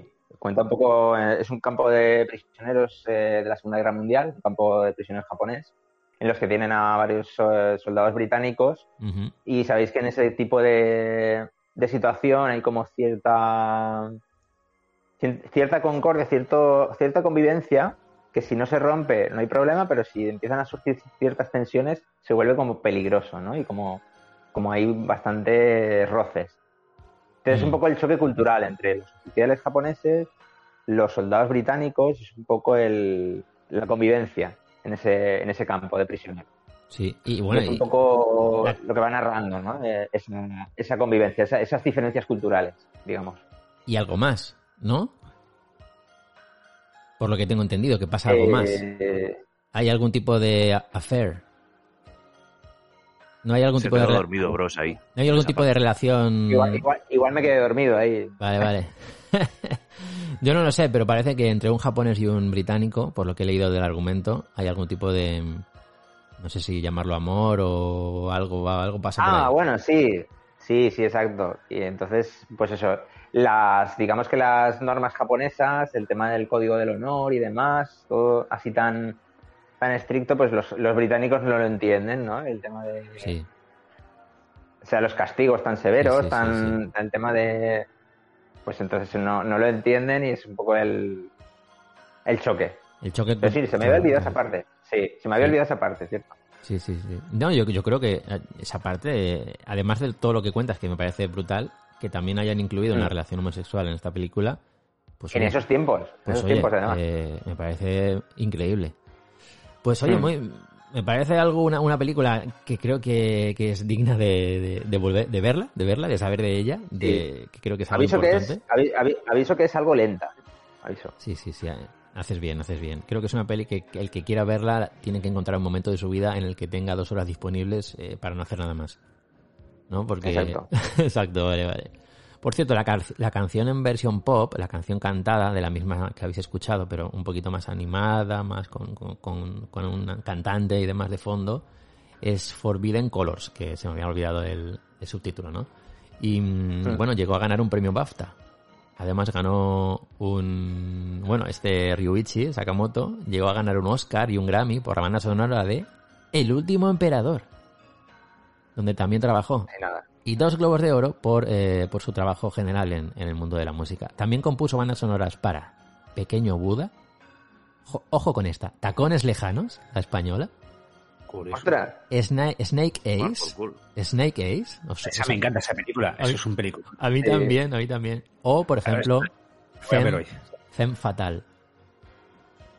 Pues bueno, eh, como veis, es alguien muy importante en el, en el mundo de la música, en el mundo del cine. Y otro dato sorprendente es que compuso la música para la gala de apertura de los Juegos Olímpicos de Barcelona 92. Toma ya. Ostras. es que es un no parar de sorpresas. Esta- Estaba que, no, estaba que lo petaba ese hombre. ¿no? Pero En es, pero es 80, que 90. si, nos- si ya nos sorprende con todo esto, tras explorar varios estilos, muchas colaboraciones, en 2005 le contrata a Nokia para componer los tonos de llamada del Nokia 8800. Dices, venga, va. sí, sí, sí, sí. Y, y bueno, ya para, para ir finalizando, decir que cuando hablamos de, de que él está metido en el activismo es porque es miembro de la organización antinuclear Stop Rocasho.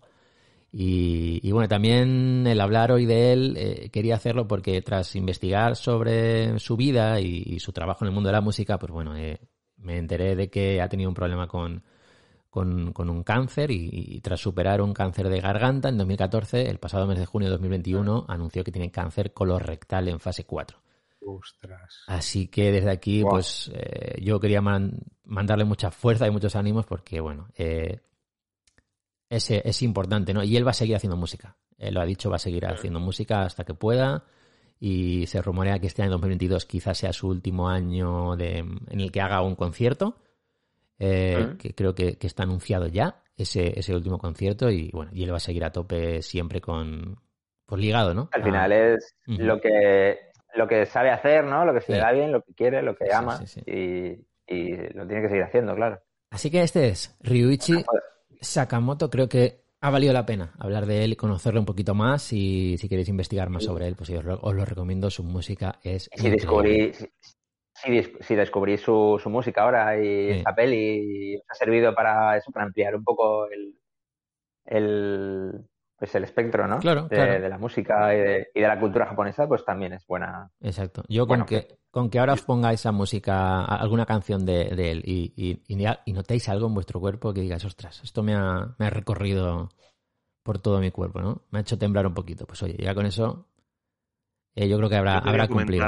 Un pequeño recuerdo que Claro. tengo mm, con esta canción. Eh, yo creo que eran los años 96, 97, 98, por esa época, época de instituto mía. Mm. Eh, yo era de quedarme por las noches estudiando y para los exámenes y tal. Y siempre tenía de fondo el programa de Hablar por Hablar de la cadena SER. No sé Ah, si mira, sí, sí, sí. conocéis, lo habéis escuchado alguna vez. Alguna vez seguro. Eh, Sí, sí. Pues creo que era eh, cuando desconectaban, no sé si era a las 2 de la mañana para las noticias, y al volver de las noticias siempre ponían la canción de Merry Christmas, Mr. Lawrence, Anda. la versión Furio. eh, y yo siempre, o sea, estaba deseando que llegara ese momento para escucharla porque me quedaba embobado escuchando esa canción. Es, es muy guay. Pero claro, por esa época casi ni, ni, ni, ni había o no- ni teníamos internet en casa, no sabíamos. Claro. Yo decía, digo, joder, digo, quiero encontrar esa canción, pero no sé cómo. Qué no había manera de. Esa época, ¿eh? Y- Esa época en la que no era posible encontrar canciones. Las querías Sí, escuchar y sí, no sabías sí. cuándo iban a sonar. Y un día, yo creo que era por esa época, el año 2000 o así, entré en una farmacia y estaba sonando esa canción de fondo y les pregunté, digo, oye, digo, esta canción, y me sacaron el CD. O Y era un CD de banda Oh. sonora. Y, y ya apunté el nombre y tal, y luego ya, pues eso, ya la guay. busqué por internet, pero bueno, pues que fue curioso cómo encontré el nombre de la canción En una curioso. Los qué recuerdos. fuerte. y los recuerdos que, que tengo, ¿no? De, de, de aquellos momentos estudiando ahí en casa, en casa de mis padres, con, con la canción. cómo me ha gustado, Estaba muy guay. cómo me ha gustado eh, que sin quererlo, este es- ha sido un podcast de coincidencias y de sorpresas, ¿eh? Vaya. Fíjate lo de los siete dioses con Bros. eh, se presenta David de repente, es inesperado, eh, y ahora resulta que esta canción ya, ya, ¿Qué, qué siete dos- qué siete dioses? Yo creo que te confundes de programa, ¿eh? ¿eh? Los, ¿Eh? los siete dioses de, de, ah, es verdad. hoy ha sido el el micro, en el micro de antes, es verdad. Claro, es que hoy ha sido el día de grabación de Microjaponizados y de Claro. Japonizados Podcast, Tomodachi, no hay ningún secreto. Entonces sí, ha sido un día, un día, más que un podcast, ha sido un día de coincidencias. O sea que ha sido... aprovecha para grabar más cositas. Claro, que, Eso es. claro, claro, es que si no, no nos da la vida, Tomodachis. Si lo habéis escuchado, el micropodcast, antes que este programa, ya sabéis de lo que estamos hablando. Y si no, corred a escuchar el micropodcast. Que va a ser sobre siete dioses. Claro. Bueno, bueno, oye, nada, que no pasa nada, si estamos entre, entre, entre familia, entre amigos.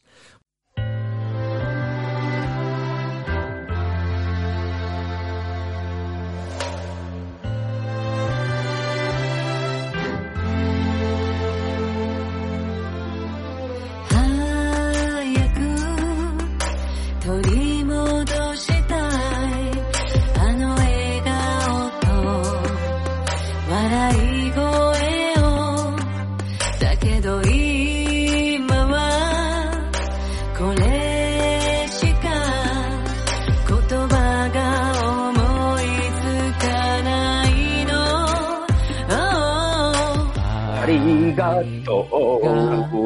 Todo. Cada vez lo hacemos de una forma, ¿eh? Esto no. Sí, sí. Tú sabes lo difícil. Poca ¿Tú sabes- coordinación hoy. Tú sabes lo difícil que es luego meter la música con nuestras voces y que más o Y menos Y todo el tiempo. y que coincida, no coincide nunca.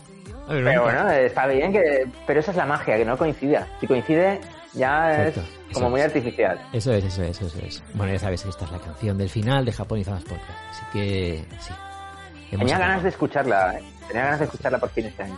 Yo cada vez que la escucho ya es inevitable acordarme de, de que se acaba el podcast. Es como... La escucho Claro, sin claro. querer. La- tengo ale- la reproducción aleatoria en, en el móvil, ¿no? Suena esta canción y digo, oh, se está acabando el podcast. Y, no, no, no, estoy a otra Casi la cosa. escuchas- casi la escuchas al final de tus sueños, ¿no? Cuando te estás despertando Sí, una sí, mañana. sí, sí. y dices, ah, se acabó, se acabó la noche, tengo que despertar. Te la pones en tu vida, ¿no? Para todas las cosas que acaban. Sí, sí, sí. claro, claro. Bueno, pues hasta aquí, este Japonizados Podcast. Oye, a mí me ha gustado. Me ha gustado empezar este 2023 con todos vosotros y, y con esta sorpresa de que se ha venido David por aquí. O sea que, muy bueno. Vale, lo mejor del día. La, la verdad es que es lo- Sí. ha sido lo mejor del día. Yo creo que sí. Así que, eh, nada, que muchas gracias por estar aquí detrás, escuchándonos al otro lado del micrófono.